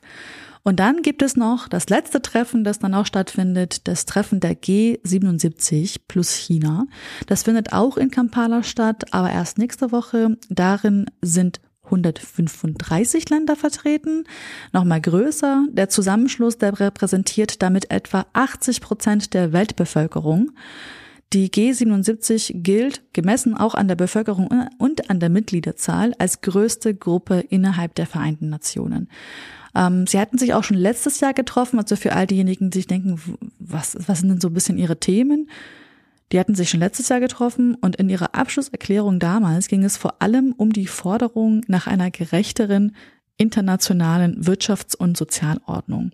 Ähm, es sind vor allem Länder des globalen Südens in dieser G77 vertreten und deswegen ist die Forderung auch eher an die ja, wirtschaftlich stärkeren Nationen gerichtet. Ich bin ich bin gespannt, ob diese Forderungen oder was auch nächste Woche natürlich auch bei diesem Treffen ähm, thematisiert wird und ob eben diese ganzen Themen vielleicht auch bei der Münchner Sicherheitskonferenz nächsten Monat äh, überhaupt Platz finden werden, weil da werden wir auf jeden Fall hingucken. Das ist ja auch eines dieser größeren Treffen, die auf ähm, so ein bisschen auch auf Davos-Ebene sind. Ja, aber unglaublich krass, oder? Dass so viele Gipfel stattfinden und wir beide auch irgendwie bisschen auch Schwierigkeiten hatten, sehr viele Artikel dazu zu finden bei uns. Ich habe jetzt einige aus afrikanischen Nachrichtenseiten eben reingetan, aber ich bin deswegen umso froh, dass die Wochendämmerung dafür Platz macht. Dank Simone Schlindwein, muss man natürlich nochmal wiederholen. Schlindwein, ja. Weil die Taz auch dafür, also traditionell und schon seit Jahrzehnten weiterhin immer Platz macht. Simone Schlindwein hat mir mein erstes Tannenzäpfle kredenzt. Da gratuliere ich. Wahnsinn, oder? von der habe ich das. Also die von, ja, kannte ich vorher nicht das Bier, bis Ach. sie damit ankam. Ja. Naja gut, du bist halt nicht aus dem Ländle, gell? Ich bin halt nicht aus dem Ländle, nee. Ist aber auch schon sehr lange her. Ich, äh, über 20 Jahre ist das her. Was ich äh, ganz interessant finde, ist äh, vielleicht auch eine kleine Kritik an uns jetzt, an unserem Blick auf die Welt. Es finden überall Gipfel statt und wir kriegen davon ja gar nichts mit. Ja, aber müssen wir das eigentlich? Sind wir sind wir so, also es ist, ne, es ist natürlich auch wieder überspitzt, aber ja. sind wir so wichtig für diesen Planeten, dass wir alles mitkriegen müssen, was auf diesem Planeten läuft? Ist nicht was, was ist nicht, ist nicht, ist nicht, was in Subsahara-Afrika passiert, ist das nicht im Wesentlichen erstmal die Sache der Leute in Subsahara-Afrika? So? Also, Jein. Ich, mir, mir geht's ja genauso. Ich sage ja auch, ne, wie ich eben sagte, die Auslandsberichterstattung äh, des öffentlich-rechtlichen Rundfunks halte ich für katastrophal. Das ist, im Grunde ist das doch ein komplett eurozentrischer Blick auf die Welt auch wieder, oder? Ähm, nee, finde ich eben nicht. Aber okay. das ist eine ganz, ganz grundsätzliche Debatte, die man wahrscheinlich stundenlang führen könnte, äh, weil ich an, an vielen Stellen der deutschen Politik geht es nicht, das nicht zu denken in internationalen Rahmen. Also wie mhm. vorhin mit den Dominosteinen. Du entscheidest hier irgendwas, weiß ich nicht, politisch ähm, oder, oder triffst eine Konsumentscheidung, auch im ganz Kleinen. Du triffst irgendeine Konsumentscheidung und das hat Auswirkungen, die gar nicht hier in Deutschland zu spüren sind, sondern irgendwo anders auf der Welt. Dieses Lieferkettengesetz zum Beispiel ist ja ein Beispiel mhm. dafür. Und insofern finde ich es eigentlich total wichtig, dass man die Debatten und die, die Politiken und die Auseinandersetzungen in anderen Teilen der Welt auf dem Schirm hat und auch die Perspektiven der Menschen, die dort leben, mit einbezieht. Also gerade bei dem ganzen großen Thema Klimawandel ist es ja überhaupt nicht anders möglich. Also wir müssen ja gemeinsam daran arbeiten. Und wir haben uns irgendwann mal entschlossen, weltweiten Handel zu betreiben. Also deswegen, wir haben uns entschlossen, miteinander zusammenzuhängen. Nur irgendwie politisch wollen wir das nicht so gerne. Also das, die, die Politik sollen ja alle mal machen, was sie denken. Das ist so ein bisschen was, was ich kritisieren würde sogar, dass die wirtschaftliche Globalisierung, die ist weit, weit vorangeschritten, super schnell mhm. und das ging nicht immer nur zum Vorteil äh, der, der ärmeren Länder. Aber die politische. Nicht immer nur ist schön. die politische mhm. Dimension des Ganzen, ja, Thema Ausbeutung, Thema, ähm, wer sind die Leidtragenden unserer Klimazerstörung, die wir machen, oder wir sind zuerst die Leidtragenden. Ne, wir werden alle irgendwann Leidtragende sein, aber schon jetzt gibt es eben ähm, gerade auch auf dem afrikanischen Kontinent wahnsinnige Probleme. Deswegen, das ist Verantwortung letztendlich einfach nur zu sagen, ja, das ist wichtig. Und äh, die Medien, also da haben die Medien ja immer die Aufgabe, die haben ja die Aufgabe, die deutsche Politik auch zu kontrollieren und wie heißt es auf Deutsch, accountable zu halten, also zurechnungsfähig. Zu, zur Rechenschaft zu ziehen. Ja. Ja. Und da gehört das für mich absolut mit dazu.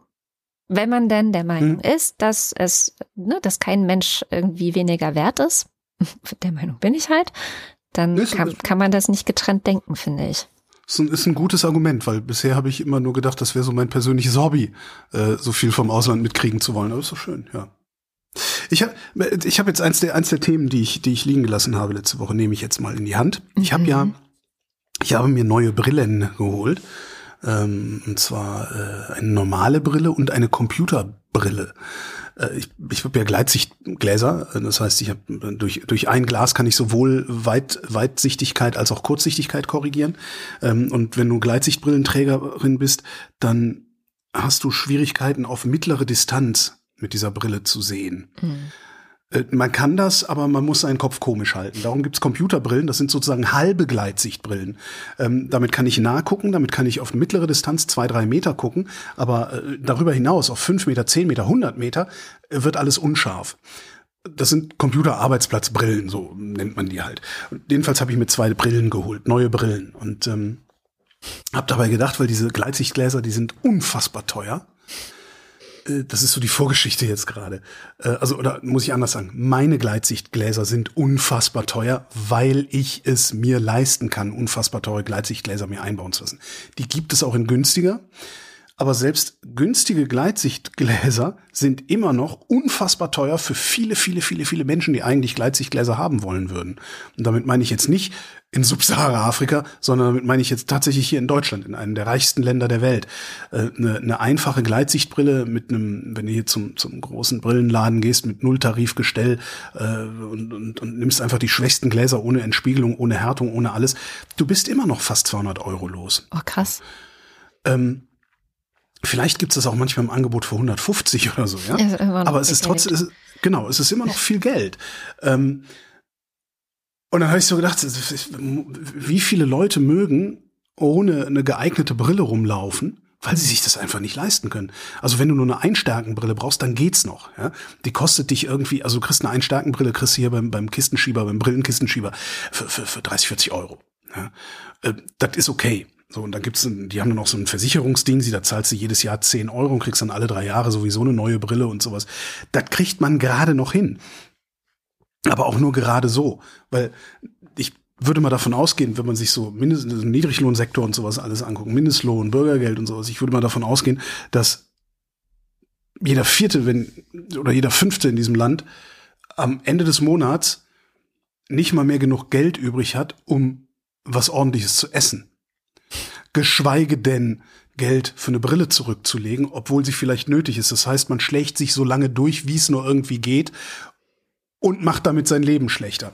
Sowas in der Art habe ich dann irgendwo in eins der Socials geschrieben, ähm, also mich im Grunde öffentlich gefragt, was machen eigentlich all die armen Menschen? Ja, mit, mit, mit, mit wie schlechten Brillen laufen die eigentlich in der Gegend rum, wenn überhaupt sie mit Brille in der Gegend rumlaufen, obwohl sie es mit, weil ne, die Hälfte aller Deutschen ist trägt eine Brille. Ein Viertel aller Deutschen trägt die Brille regelmäßig. Hm? Das ist, das sind viele, das ist ein Riesen. Darum hm. ist übrigens auch dieses, äh, die, die, die Krankenkassen bezahlen Homöopathie, aber Brillen bezahlen sie nicht. Das ist halt ein totales Schwachsinnsargument. Ne? Weil du kannst nicht mal eben für 20 Millionen Leute die Sehhilfe über Krankenkassen irgendwie abrechnen. Ja, da kannst du einen Zehner dazugeben oder so. Äh, und dann bist du aber immer noch doppelt so teuer, wie die Homöopathie im Jahr kostet. Mhm. Anderes Thema. Hab das so in Social geschrieben und dann schreibt mir jemand zurück, hier, guck mal hier. Und das ist jetzt der Blick in den globalen Süden, den sogenannten. Weil mhm. auch wenn das bei uns scheiße ist, ne, ja. irgendwie kriegst du eine funktionierende Brille immer noch hin. Habe ich ja gesagt, billige Einstärken. Kannst auch zwei Einstärkengläser nehmen, billige, ne? Eine Kurzsicht, eine Weitsichtbrille. Kannst du alles machen. So, wir, wir kriegen das hier irgendwie noch hin.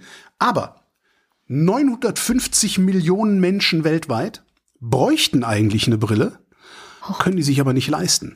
Was für eine das Zahl. ist fast eine Milliarde, ja, mhm. völlig irre. So und es gibt eine Organisation, wahrscheinlich mehrere. Ich habe diese eine jetzt gezeigt gekriegt, die versuchen, das, das da zu helfen. Und diese Organisation heißt Ein Dollar Brille. Mhm. Die sind unterwegs momentan in elf Ländern in Asien, Afrika, Südamerika und arbeiten da laut Selbstbeschreibung an augenoptischer Grundversorgung. Cool. Was sie haben, ist, sie haben äh, Brillengestelle aus einem Federstahlrahmen, der auf einer Masch mechanischen, äh, wie heißt was, wie heißt das, wenn es nicht mit Strom betrieben ist? Nicht mit Strom betriebenen, auf einer mechanischen, nicht mit Strom betriebenen äh, Biegemaschine werden die Dinger hergestellt. Also brauchst keinen Strom, keine, keine Elektrizität, einfach nur Handkraft. Das heißt, du kannst das Ding überall hinstellen, wo du es hinstellen willst, kannst ein Brillengestell daraus formen. Da werden dann vorgeschliffene Linsen eingesetzt.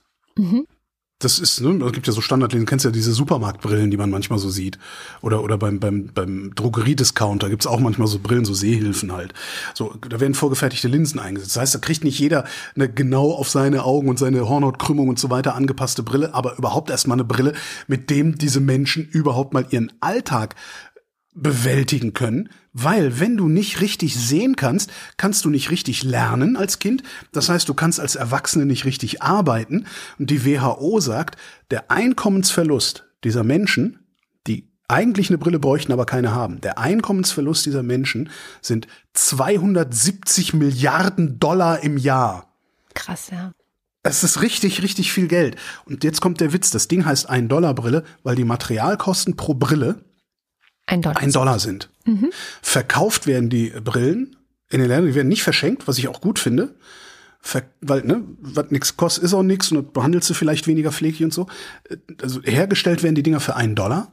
Verkauft werden die für zwei bis drei lokale Tageslöhne. Mhm. Wenn der über dem Dollar liegt, gut für uns. Wenn er unterm Dollar liegt, gut für die. Ja, krass. Total geile Sache. Äh, 1dollarbrille.de heißen die. Ja. Und ich habe, also ich hab wirklich, ich habe das, ich bin zurückgekommen und gesagt, oh Gott, wie schlimm ist das alles, wie muss das mit den Armen? Kam dann so zurück. Dann habe ich das gesehen, hab sofort Geld hingeworfen. So, hier, nehmt! Weil, ist ja, doch super. super. Absolut. Mehr sowas Also, bitte. 270 Milliarden Euro, äh, Dollar, Verzeihung. Fast eine Milliarde Menschen können sich eine Brille nicht erlauben. Ich meine, bei uns heißt es, wenn du dir, wenn du dir ad hoc keine Brille leisten kannst, heißt das, dass du vielleicht, keine Ahnung, einen Monat lang äh, Nudeln essen musst und dann kannst du dir eine Brille leisten. Hm. Bei denen geht das gar nicht. Weil die haben nicht mal Nudeln. Also, so ein blödes Bild vielleicht. Fernsehen, was anderes. Ja, wir bleiben bei den äh, ermunternden und guten Nachrichten. Ähm, Hm. Gestern gab es ja einen Kompromiss im Haushaltsstreit. Ich weiß nicht, ob du es mitbekommen hast. Ich, wenn ich ehrlich bin, ja, ich habe das gelesen, also es gibt einen äh, Haushaltsstreit beigelegt und jetzt muss das eh noch durch den Bundestag und Bundesrat, da wurde Ja. ich sofort wieder ignoriert. Aber es gilt als gesichert, dass es dort die Zustimmung geben wird. Also die wichtigste Etappe war jetzt tatsächlich dieser Haushaltsausschuss, in dem das Ganze abgestimmt wurde. Vorsicht, Ähm. Vorsicht, da ist noch die FDP dabei, ne? Ja, aber die war ja mit dabei. Ne? Also ja, die FDP war bei so einigen mit dabei, was sie im Nachhinein dann blockiert. Ja, das In der stimmt. EU doch da auch. hast du dann auch wieder recht. Na gut. Jedenfalls war die Frage, die ich danach sofort im Kopf hatte, was ist denn jetzt eigentlich mit den Demokratieprojekten und der politischen Bildung, die ja jetzt so lange schon auf der Kippe standen? Also weil das war ja echt eine krasse Hängepartie. Ich habe von Demokratieprojekten gehört, wo die Leute sich arbeitslos gemeldet haben, weil es halt im Moment Krass. nicht weiterging so, ne? Und ähm, dann dachte ich so, ja, ich, ich kenne doch jemanden im Haushaltsausschuss. Alte Bekannte aus der Grünen Jugend, habe ich vorhin schon erzählt, ich war mal bei der Grünen Jugend, das war Christian Kindler. Und äh, gen genau das. Netzwerker, ihr. Ja, schlimm. Also diese linksgrün versifften Medienpolitiknetzwerke, ganz, ganz, ganz schlimme Sache. Ich habe gestern mit Kevin Kühnert Bier getrunken. Hä, wie kam das denn? Der war im selben Raum wie ich, als ich Bier Ah, getrunken habe. okay. okay. Na, jedenfalls habe ich den das mal gefragt. Und die, finde ich, super positive Antwort war, wir konnten nahezu alle Kürzungen bei Jugendprojekten, Demokratieprojekten und der politischen Bildung zurücknehmen. Cool. Dann hat er noch eine Liste von, eine lange Liste von Projekten und Vorhaben mitgeschickt, wo das gilt. Also der Bundesfreiwilligendienst, der Kinder- und Jugendplan des Bundes, Jugendmigrationsdienste, das Deutsch-Israelische Jugendwerk, Wohlfahrtsverbände und auch die Bundeszentrale für politische Bildung. Also, sieht ganz gut aus. Ich habe jetzt keine Liste bekommen, wo die Projekte drauf sind, äh, die doch mit den Kürzungen leben müssen, weil wenn es nahezu alle waren, heißt es sind noch welche, wo es nicht geklappt hat. Ich habe dann auch nachgefragt, ob es auch was gab, wo er jetzt enttäuscht ist, ähm, weil das ja auch ein Stück weit immer zu Kompromissen dazugehört. Ne? Also man kann meistens nicht alles erreichen, was man sich vorgenommen hat. Aber bis zum Redaktionsschluss dieser Sendung hatte ich leider noch keine Antwort und ich habe gerade noch mal geguckt, immer noch nicht. Aber ich nehme es jetzt trotzdem mal als gute Nachricht mit hier auf. Offenlegung. Ich arbeite für die Bundeszentrale für politische Bildung. Ähm, ich moderiere einen Podcast Ja, für die. Ja, ihr auch, aber Haben das wir ist ja vorhin empfohlen, den Podcast? Stimmt, ja, stimmt. ich wollte es nur noch mal ausdrücklich sagen, was übrigens ganz witzig ist. Äh, Alle glauben immer, wir würden für die, ne, also wir würden für die, also ich würde für euch für die Bundeszentrale arbeiten. Tatsächlich ist es so, dass ich für die Bundeszentrale arbeite und ihr für die Bundeszentrale arbeitet und es zufälligerweise an derselben Sendung ist. Das finde ich eine ganz lustige Entwicklung, äh, die das, wie, wie das zustande. Aber egal. Ähm, ich arbeite für die Bundeszentrale für politische Bildung. Das heißt, ich bin im Prinzip unmittelbar davon betroffen, ob da genug Geld ist oder nicht. ja. Andererseits aber auch wieder nicht, weil der Vertrag läuft dieses Jahr aus und ich weiß nicht, ob er verlängert wird. Vielleicht haben wir jetzt bessere das Chancen, dass er verlängert wird. genau, ja, genau. Naja, genau. Damit kommen wir zum Limerick der Woche. Und das Thema der letzten Woche war ja wieder mal ein Tierthema. Tatsächlich, dieses Mal lief es nicht ganz so gut. Also vielleicht sind Schweine nicht so gut wie Nagetiere, aber egal.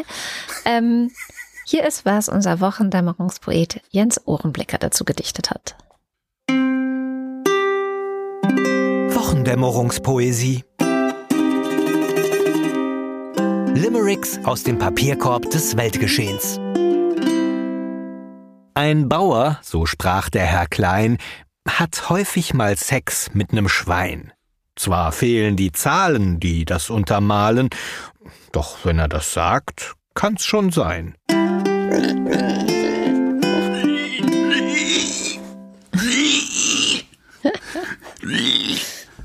Da fällt mir ein, ähm, Sex mit dem Schwein fällt mir ein, äh, ein Filmtipp. okay. Und zwar äh, ein Filmtipp, äh, habe ich gesehen, ist äh, das, das Problem bei diesen Streaming-Ding, sie ist ja, manchmal gibt's das, manchmal nicht, manchmal mhm. gibt's das für lau, manchmal nicht. Es geht mir total auf den Sack. Mhm. Ich möchte gerne die komplette Datenbank. Also wenn ihr einmal einen Film habt, dann haltet den gefälligst da, damit ich ihn immer sehen kann, ihr Arschgeigen. Passiert aber nicht immer. Ähm, gestern ist mir aber aufgefallen, oder was vorgestern, Schnurz, ist mir aufgefallen, dass bei Netflix gerade The Gentleman läuft. Äh, was wirklich einer meiner All-Time-Favorites ist. Da geht's um, äh, den haben wir, glaube ich, auch mal zusammen gesehen, dir gefiel das nicht so gut, das ist eher so ein Jungsfilm, ähm, diesem, diesem äh, großen Grasplantagenbetreiber in Großbritannien, ähm, der dann und so weiter. Ja, es ist ein Film, The Gentleman, da geht's nämlich auch um Sex mit einem Schwein in oh. dem Film. Ja, ja, genau, darum, darum kam ich da. da ah, tatsächlich. Ich dachte, das ist nur wieder eine deiner komischen Kurzschlüsse im Gehirn. Aber nee. Entschuldigung. So dann doch nicht. Nee, nee, da geht es um Sex mit einem Schwein und zwar auf eine, eine extrem lustige äh, Art und Weise, insbesondere für Menschen, denen Schadenfreude nicht fremd ist, so wie mir zum Beispiel. Okay. Dann, was ist denn dein Lieblingslimerick aus der Hörerinnenschaft gewesen? Äh, der kommt vom Wurzelsepp. Der Wurzelsepp hat sich nämlich einer Sache bedient, die ich auch sehr, sehr beeindruckend fand in der Vergangenheit schon. Und zwar äh, einem Stück aus äh, dem Programm von Hagen Räther. Mhm. Der ist, ich habe immer Probleme damit, ihn Kabarettist zu nennen, weil er der Kabarett, Kabarett ist, also für mich ist Kabarett ist halt gegen die Mächtigen treten. Ja. Darum halte ich so Leute wie Dieter Nur zum Beispiel nicht für einen Kabarettisten, weil mhm. der tritt gegen Schwächere, der tritt nach unten typischerweise nicht immer, aber typischerweise tritt er nach unten. Kabarett tritt typischerweise nach oben. Und Hagen Räther tritt typischerweise gegen uns alle und unsere Lebenslügen, mit denen wir unterwegs sind. Aber das auf eine sehr inklusive, freundliche, zugewandte Weise. Darum habe ich Schwierigkeiten, den als Kabarettisten zu bezeichnen. Es gibt eine Nummer von Hagen Räther, ähm, erzählt er, erzählt, erzählt und äh, sagt dann irgendwann, finden Sie das zynisch? Das ist nicht zynisch. Ich kann Ihnen sagen, was zynisch ist. Wurst im eigenen Darm, das ist zynisch. So. Das Ding habe ich mir tatsächlich gemerkt und der Wurzelsepp hat es offensichtlich sich auch gemerkt und kommt darum mit einem Limerick nach Reta. Ein sehr kluges Tier wohl das Schwein ist. Sein Leben traumatisch, sein Heim trist, schön kuschelig und warm in Mütterchens Darm. Das Ende ist gut, wenn du es auffrisst. Ja, das ist zynisch. So ähnlich und in eine ähnliche Richtung geht äh, der Melimerick von Melina. Es streikte ein Bauer aus Hessen, die Schweine entflohen unterdessen. Sie grunzen und tollen in Freiheit und wollen, dass wir nun aufhören, sie zu essen. Ja, die Schweine. Ja. Was haben wir denn diese Woche? Ein Tierthema haben wir nicht, ne? Äh, hm. äh nee. Wir hätten Brillen. Brillen? Da hat, äh, da hat natürlich der Pumuckel schon den äh, besten Reim jemals gehabt. Ja, wo ist denn meine Brille? In der Brillenhille. Aber. Das hat Pumuckel gesagt? Ja, ja. Diese Bayern, ey. Arbeit, willst du? Arbeit? Die Geißel der Menschheit? Oder ist dir Brille lieber? Nee, ne? Nee, Arbeit ist schon gut. Brille. Ich glaube, das ist auch ein sehr emotionalisiertes Thema. Brillenschlange, Stange. Nee, wir nehmen Arbeit. Wunderbar, haben wir das Arbeit. auch geklärt. Weiter geht's mit dem Börsenticker. Montag. Schwache BIP-Zahlen drücken die Stimmung. Dienstag. Bankaktien drücken die Wall Street. Wie gern die sich alle haben, die drücken sich die ganze Zeit. Ne? Mittwoch. Wall Street verunsichert. Donnerstag. Chip-Aktien als Stimmungsaufheller. Freitag. DAX weiter auf Stabilisierungskurs. Und hier kommt der Faktencheck. Heute wieder mit Nandor Höferscheid. Hallo Nandor. Ja, hallo.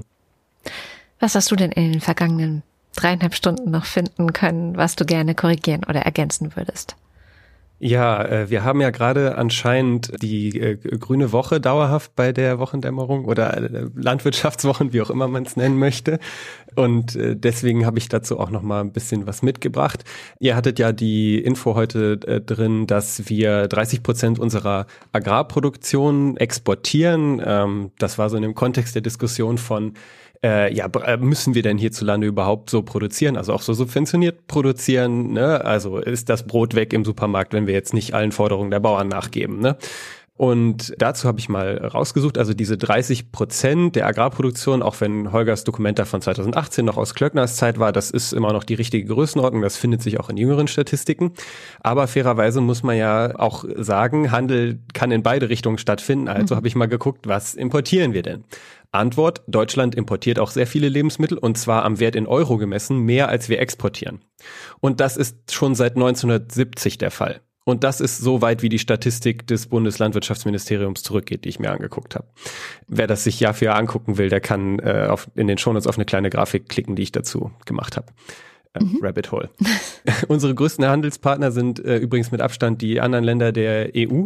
Und äh, deswegen quasi so als Gesamtheit, ich habe jetzt nicht seitenweise Zitate aus Berichten rausgesucht, die ich zwischendurch gesehen habe, aber wenn wir jetzt überlegen, okay, wie wichtig ist jetzt lokale Produktion, ein Stück weit bleibt das eine politische Frage, aber, und ich will auch keinen Lobbyisten hier das Wort reden, aber es ist ja logisch irgendwie, dass die Verteilung von Produktion über mehrere Länder und dann Handel dazwischen kann halt dabei helfen, zum Beispiel eine schlechte Ernte in Land A durch eine gute Ernte in Land B auszugleichen. Oder auch zum Beispiel so eine Situation, ey, in einem Land, keine Ahnung, ich nehme jetzt mal als nur hypothetisch, Ukraine sei jetzt Krieg und Lebensmittelproduktion ist da vor Ort eingeschränkt, dann kann man das eben ausgleichen und ähm, zumindest soweit halbwegs miteinander ersetzbare Güter produziert werden natürlich. Es gibt nämlich auch den Fall natürlich, dass Deutschland für den Anbau mancher Lebensmittel besser geeignet ist als zum Beispiel Spanien oder umgekehrt. So, da denkt jetzt jeder sofort an Erdbeeren, aber äh, und ich hatte jetzt auch nicht Zeit, jede Warengruppe anzuschauen, aber nur mal als Beispiel, selbst bei Weizen, da würde man ja denken, okay, da gibt es jetzt dann nicht so viele Unterschiede, aber bei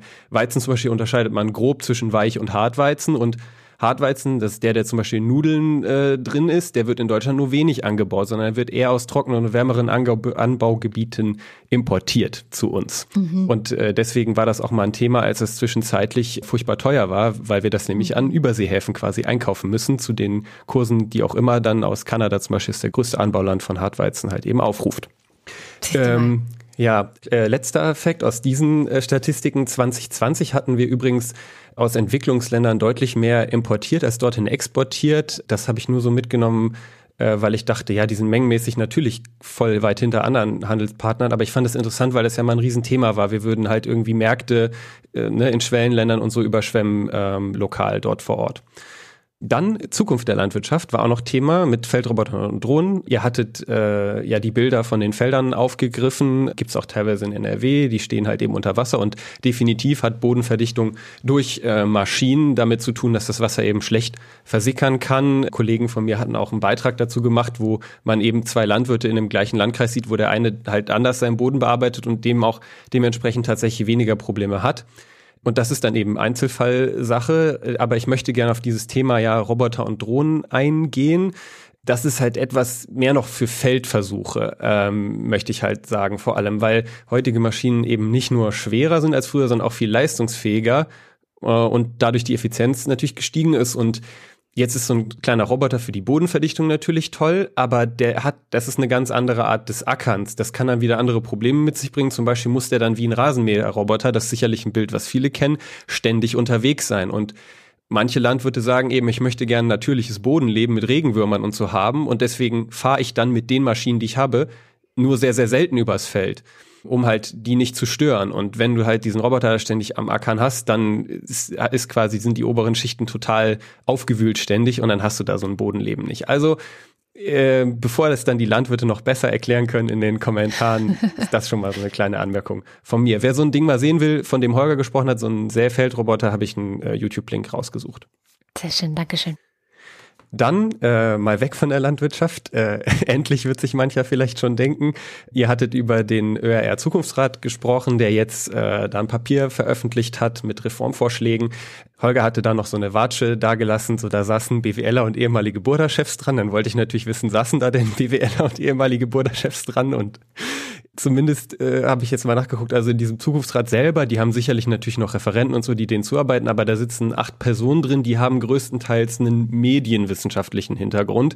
Mhm. Darunter ist dann zum Beispiel auch eine ehemalige Chefredakteurin von Zeit Online, ein ehemaliger Verfassungsrichter und kurzzeitiger Thüringer Innenminister und außerdem die ehemalige CEO des Verlags Gruner und Ja, also schon vielleicht Leute, die mal Konkurrenz vom ÖR waren, aber eben diese Watsche, die Holger da gemacht hat, die möchte ich so nicht unterschreiben. Okay, vielen Dank dafür. Stichwort ähm, umstrittene äh, Personen. Ihr hattet auch über äh, Netanyahu und die Regierung in Israel gesprochen und gesagt, äh, ja, das ist eben also spezi im Speziellen ging es auch darum, ja, die, die haben ja auch diese sehr rechte Regierung, die sie jetzt über lange Zeit haben, ja auch gewählt. Da habe ich eine aktuelle Umfrage vom 2. Januar rausgekramt, die ich ganz interessant fand. Aktuell wollen nur 15 Prozent der Israelis, dass Netanyahu nach dem Krieg in Gaza im Amt bleibt. Und der einzige Name, der auf mehr Zustimmung kommt als er, ist der ähm, Kriegskabinettminister Benny Gantz, aber er kommt auch nur auf 23 Prozent. Also das ist da total zersplittert und auch bei so Fragenkategorien wie zum Beispiel hm, Glauben Sie, dass die Demokratie ähm, und die Regierung halt in Israel sich gerade in eine positive oder negative Richtung bewegt? Da ist es total gespalten, das Land jetzt aktuell. Also da entscheidet sich dann ganz viel, äh, sicherlich auch noch daran, wie der Krieg verläuft, aber wer weiß, vielleicht ist eine andere Richtung eben durch dieses einschneidende Erlebnis auch möglich durchaus. Mal abwarten. Hm. Dann ähm, hattet ihr äh, auch noch kurz über zwei Deutschland-Themen gesprochen, nämlich einmal äh, ging es um äh, Armut. Äh, da hatte äh, Holger das Bild gezeichnet, ja, so jeder vierte, fünfte hat in Deutschland am Monatsende nicht genug Geld, um was ordentliches zu essen. Ist ja keine zitierte Statistik, aber nur so als Einordnung, Stand 2021 in Deutschland gilt rund jeder Sechste als armutsgefährdet mit einem verfügbaren Einkommen, also nach Steuern und Sozialleistungen und sowas von etwas über 1000 Euro und auf eine Einzelperson bezogen natürlich. Und ohne Sozialleistung wäre sogar jeder Vierte äh, armutsgefährdet, also fast in der Größenordnung. Mhm. Und als letztes Thema widme ich mich der Brille. Ich bin ja auch Brillenträger. Ich fand das ganz interessant. Ich bräuchte auch mal dringend eine neue. Ich schiebe das seit einem Jahr vor mir her und die ist total oh. Kacke.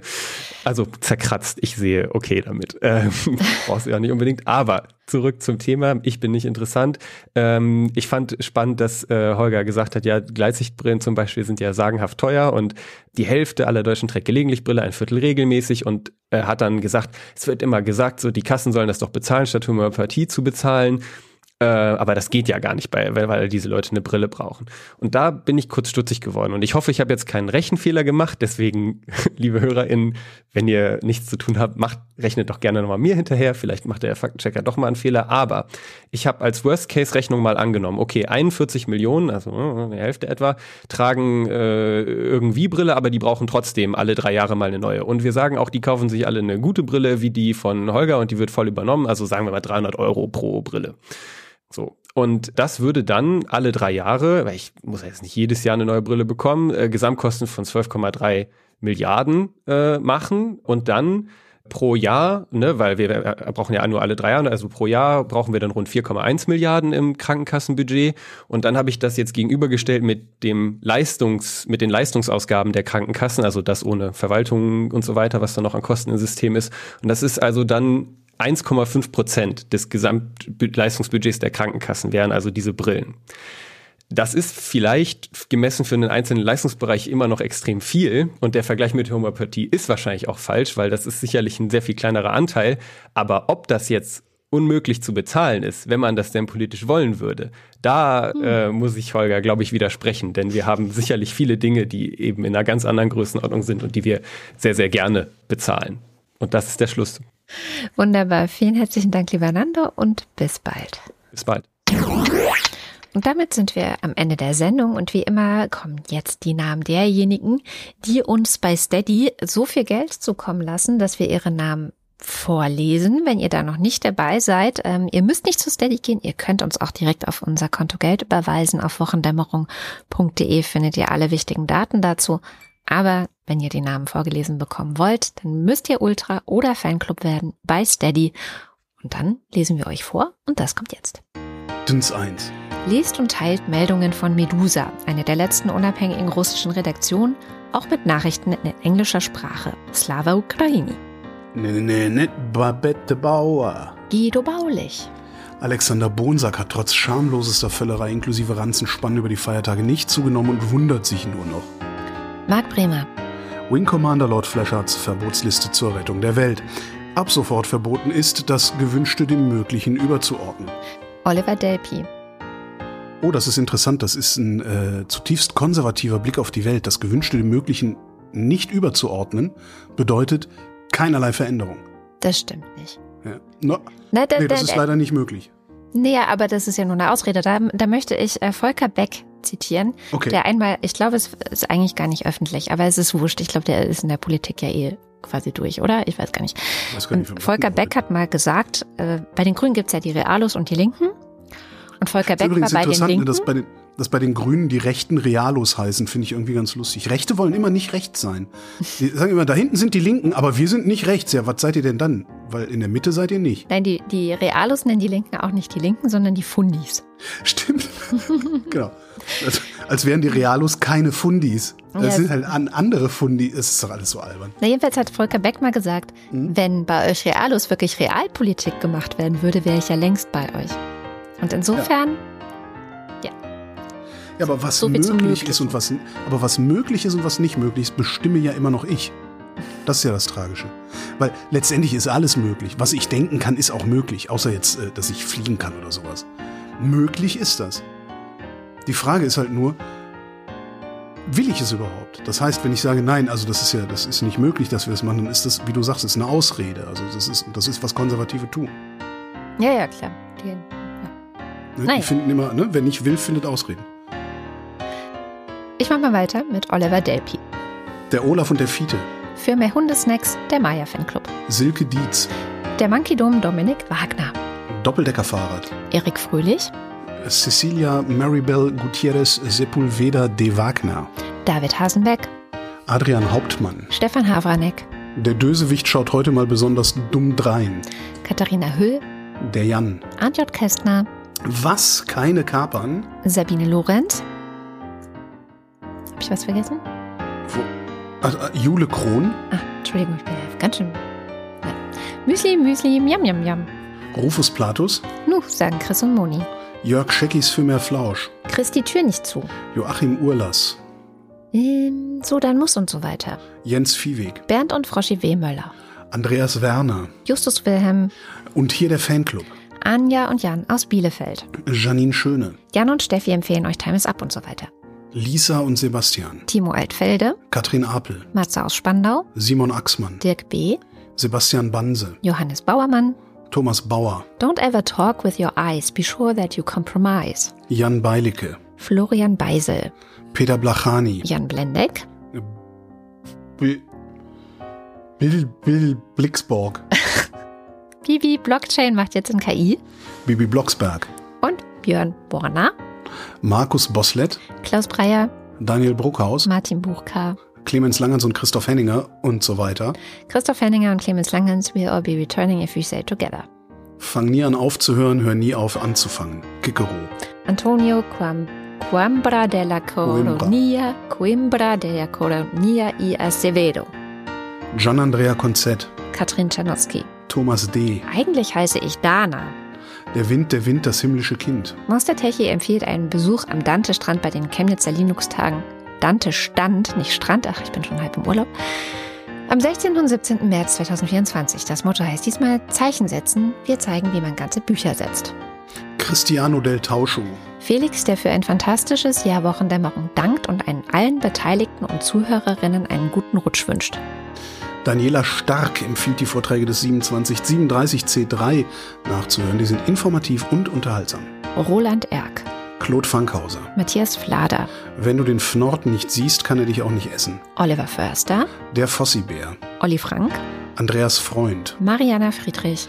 Schrei dein Scheiß ins Internet und so weiter. Vielen Dank für eure tolle, tolle Arbeit. Mareike Geib. Neues aus dem Postillon. Gerichtsurteil. Deutsche Bahn muss sich Winterfahrplan, Glücksspiellizenz, muss für Winterfahrplan Glücksspiellizenz beantragen.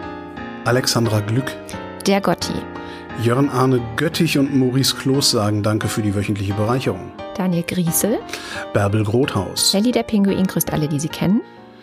Rick, nee, Kati grüßt Joni. Ricardo Guatta. Jonas Günther, F und H, Annika H., Simon Hägler, Antje Hanuschka, Andrea und Hans, Silke Hartmann, Frau Rabe hasst Schnee, Lars hat ein Gefühl und so weiter. der Alexander Hauser, Jan Heck, Sven Hennissen, Hans Herbst, Ralf Herbst, Tobias Herbst hört hier privat zu, Katharina Herbst wie Winter, Miriam, Jenny und Stefan Herzog, Michael Heine, Nils und Hilke, Roland, Hochlebe der König, hoch. Benjamin Hupp, Pia und Thomas in Hausenbach, der Oberfrittenbach ist ein typischer Emmentaler Graben. hat Uroma eine Urum, ist Uromas Uhr um die Uroma drum. Tobias Johannes, Matthias Johansen, Annette K., Tobi K., Philipp Kaden, kaltes, kaltes, klares Wasser. Arne Kamola, Was ist das Lieblingsessen von Piraten? Kapern. Kamikazi, Jasmin Kieseliermack, Tim Klausmeier, Oliver Kleinert, Alexander Klink, Christopher Kluwe, Anna und Hagen, Knowles und Salewski, wir sind keine Kanzlei. Jessica Kogoy, Thomas Kohler, Markus Krause, Magali Kreuzfeld, Felix Kronlage Dammers, Thomas und Corina, Oliver Krüger, Oliver Kohlfink, Fabian Lange, Pisse Langsocke, Detmar Liesen, Nico Linder, Florian Link. Flori Samuel Lipke, Mein Name ist Ipsum Lorem Ipsum. René Ludwig, Robert Manig, Martin Meschke, Aktuelles aus dem Fachblatt Postillon. Milliardär zeigt sich flexibel, ob Regierung fehlende Milliarden bei Bauern oder Bürgergeldempfänger einspart. Ich frage mich, ob wir das jemals in den Griff kriegen. Also dieses, es gibt ja dieses, diesen Cartoon, ne, dass irgendwie äh, ein, ein Reicher, ein Reicher sitzt mit zwei, mit, mit einem Armen und einem Mittelarmen am Tisch. Es gibt zehn Kekse, der Reiche nimmt sich neun und sagt dem Mittelarmen, Vorsicht, der Arme will dir deinen Keks wegnehmen. Ja. Und das ist ja, ich verstehe überhaupt nicht, warum wir die, warum wir nicht endlich mal anfangen, die Reichen zu essen. Tatsächlich verstehe ich das nicht. Und das, es geht ja um die Reichen, es geht ja nicht um, um, um so uns obere Mittelschichtler oder so. Wir Nö. bleiben von dem ja weitgehend unbehelligt. Jo. Das ist äh, Wahnsinn. Naja, never mind. Passt gut. Johannes Möller, Die Mulle, Celine Neubich, Frank Nietzsche. Agnes Nöll. Agnes heißt die Agnes, du bist ja überhaupt nicht aus Köln. Nee, Thorsten W. Noll, Jennifer Norbert. Bernd Nossen, Ey, du Opferkathole. Michael Ott, Michael äh, Boris Perner. Nils Planthold. Bettkante, Kniescheibe, Pogo, Pogo, Pogo. Okay, Josef Porter, Claudia Pschack. Sebastian Quapp, Axel Rasmussen. Heike Rasmussen, Ich glaube an das Gute im Menschen, rate aber, sich auf das Schlechte in ihm zu verlassen. Florian Rempel, Sabine Reibschläger, Miriam Richter wieder Henker, Marc Riese, Anna Roth, Sven Rudloff. Ruth Rutz, nee, Rüd Rutz, Der Schommi sagt Danke. Jürgen Schäfer, Du hast Jürgen Schäfer vergessen. Christian Schluck, Christian Schmidt, danke und schöne Grüße. Susanne Schulze, Dirk Schumann, Chip, Chip und Chap und so weiter. Markus und Julia sind Fans der Wochendämmerung, genau wie Der Kopf ist nicht zum Nicken, sondern zum Denken da. Happy New Year echte Bür, Christian Steffen, Blasenstein, Pfotenziegelstein, Pommesstein, Thomas Stein, Sabine Stern, Suse und Martin Stöckert, Larissa Struzina, Günther Stück, Claudia Taschow, 19, Somebody once told me the world is gonna roll me, Moritz Tipp, Mr. Tim. Moritz Du Tim. hast Moritz, du hast Moritz ja, Tipp gesagt. Entschuldigung. Moritz Tim. Mr. Tipp. Und Anna und Gregor sind sehr hoch erfreut, denn sie, Da steht nicht sehr. Ich weiß, ich bin durch. Mach doch einfach Ja. weiter. Haben frei und ihre Ruhe, denn Priscilla und Gwyneth, Gwyneth Molesworth treiben sich mal wieder sonst worum. Sebastian und Henry, Lucy sagt Danke für die Wochendämmerung und remember, be gay, do crime und hört auch den Lila-Podcast. Alice und Biele danken für die schöne Karte und wünschen ein frohes neues Jahr. Martin Unterlechner, Jan van Winkenreue, Henning Feller, Robert Ferst, Audra, Audra Fischer. Yannick Völker, Sebastian verweist auf das Thermometer und Enno von Friedland und merkt an, Vorsicht, draußen ist es klar. Quizfrage. Was ist der Vrindrei- Vrindheitsplural von Globulus? Man tut, was man kann. Andreas Waschk, Tim Weber, Ingo Weiser. Martin Wittmann, Mein Name ist Lose. Wird es günstiger, wenn ich gleich mehr, mit- mehr nehme? Tobias Wirth, Cindy und Timmy Wüst. Uwe Zieling, Sag Nein zur Arbeit. Mapt Banafk. Und Martin Balaschke. Vielen herzlichen Dank. Ja, Dankeschön, vielen Dank. Ja, Sollen wir das mit dem Vrindheitsplural in die Vrindheit geben? wieso? Nein? Gut. Irgendjemand wird schon antworten in einem der nächsten Abspänne. Ah, oder so. Dann vielen Dank für die Unterstützung. Das war die Wochendämmerung von Freitag, dem 19. Januar 2024. Wir danken für die Aufmerksamkeit. Tschüss.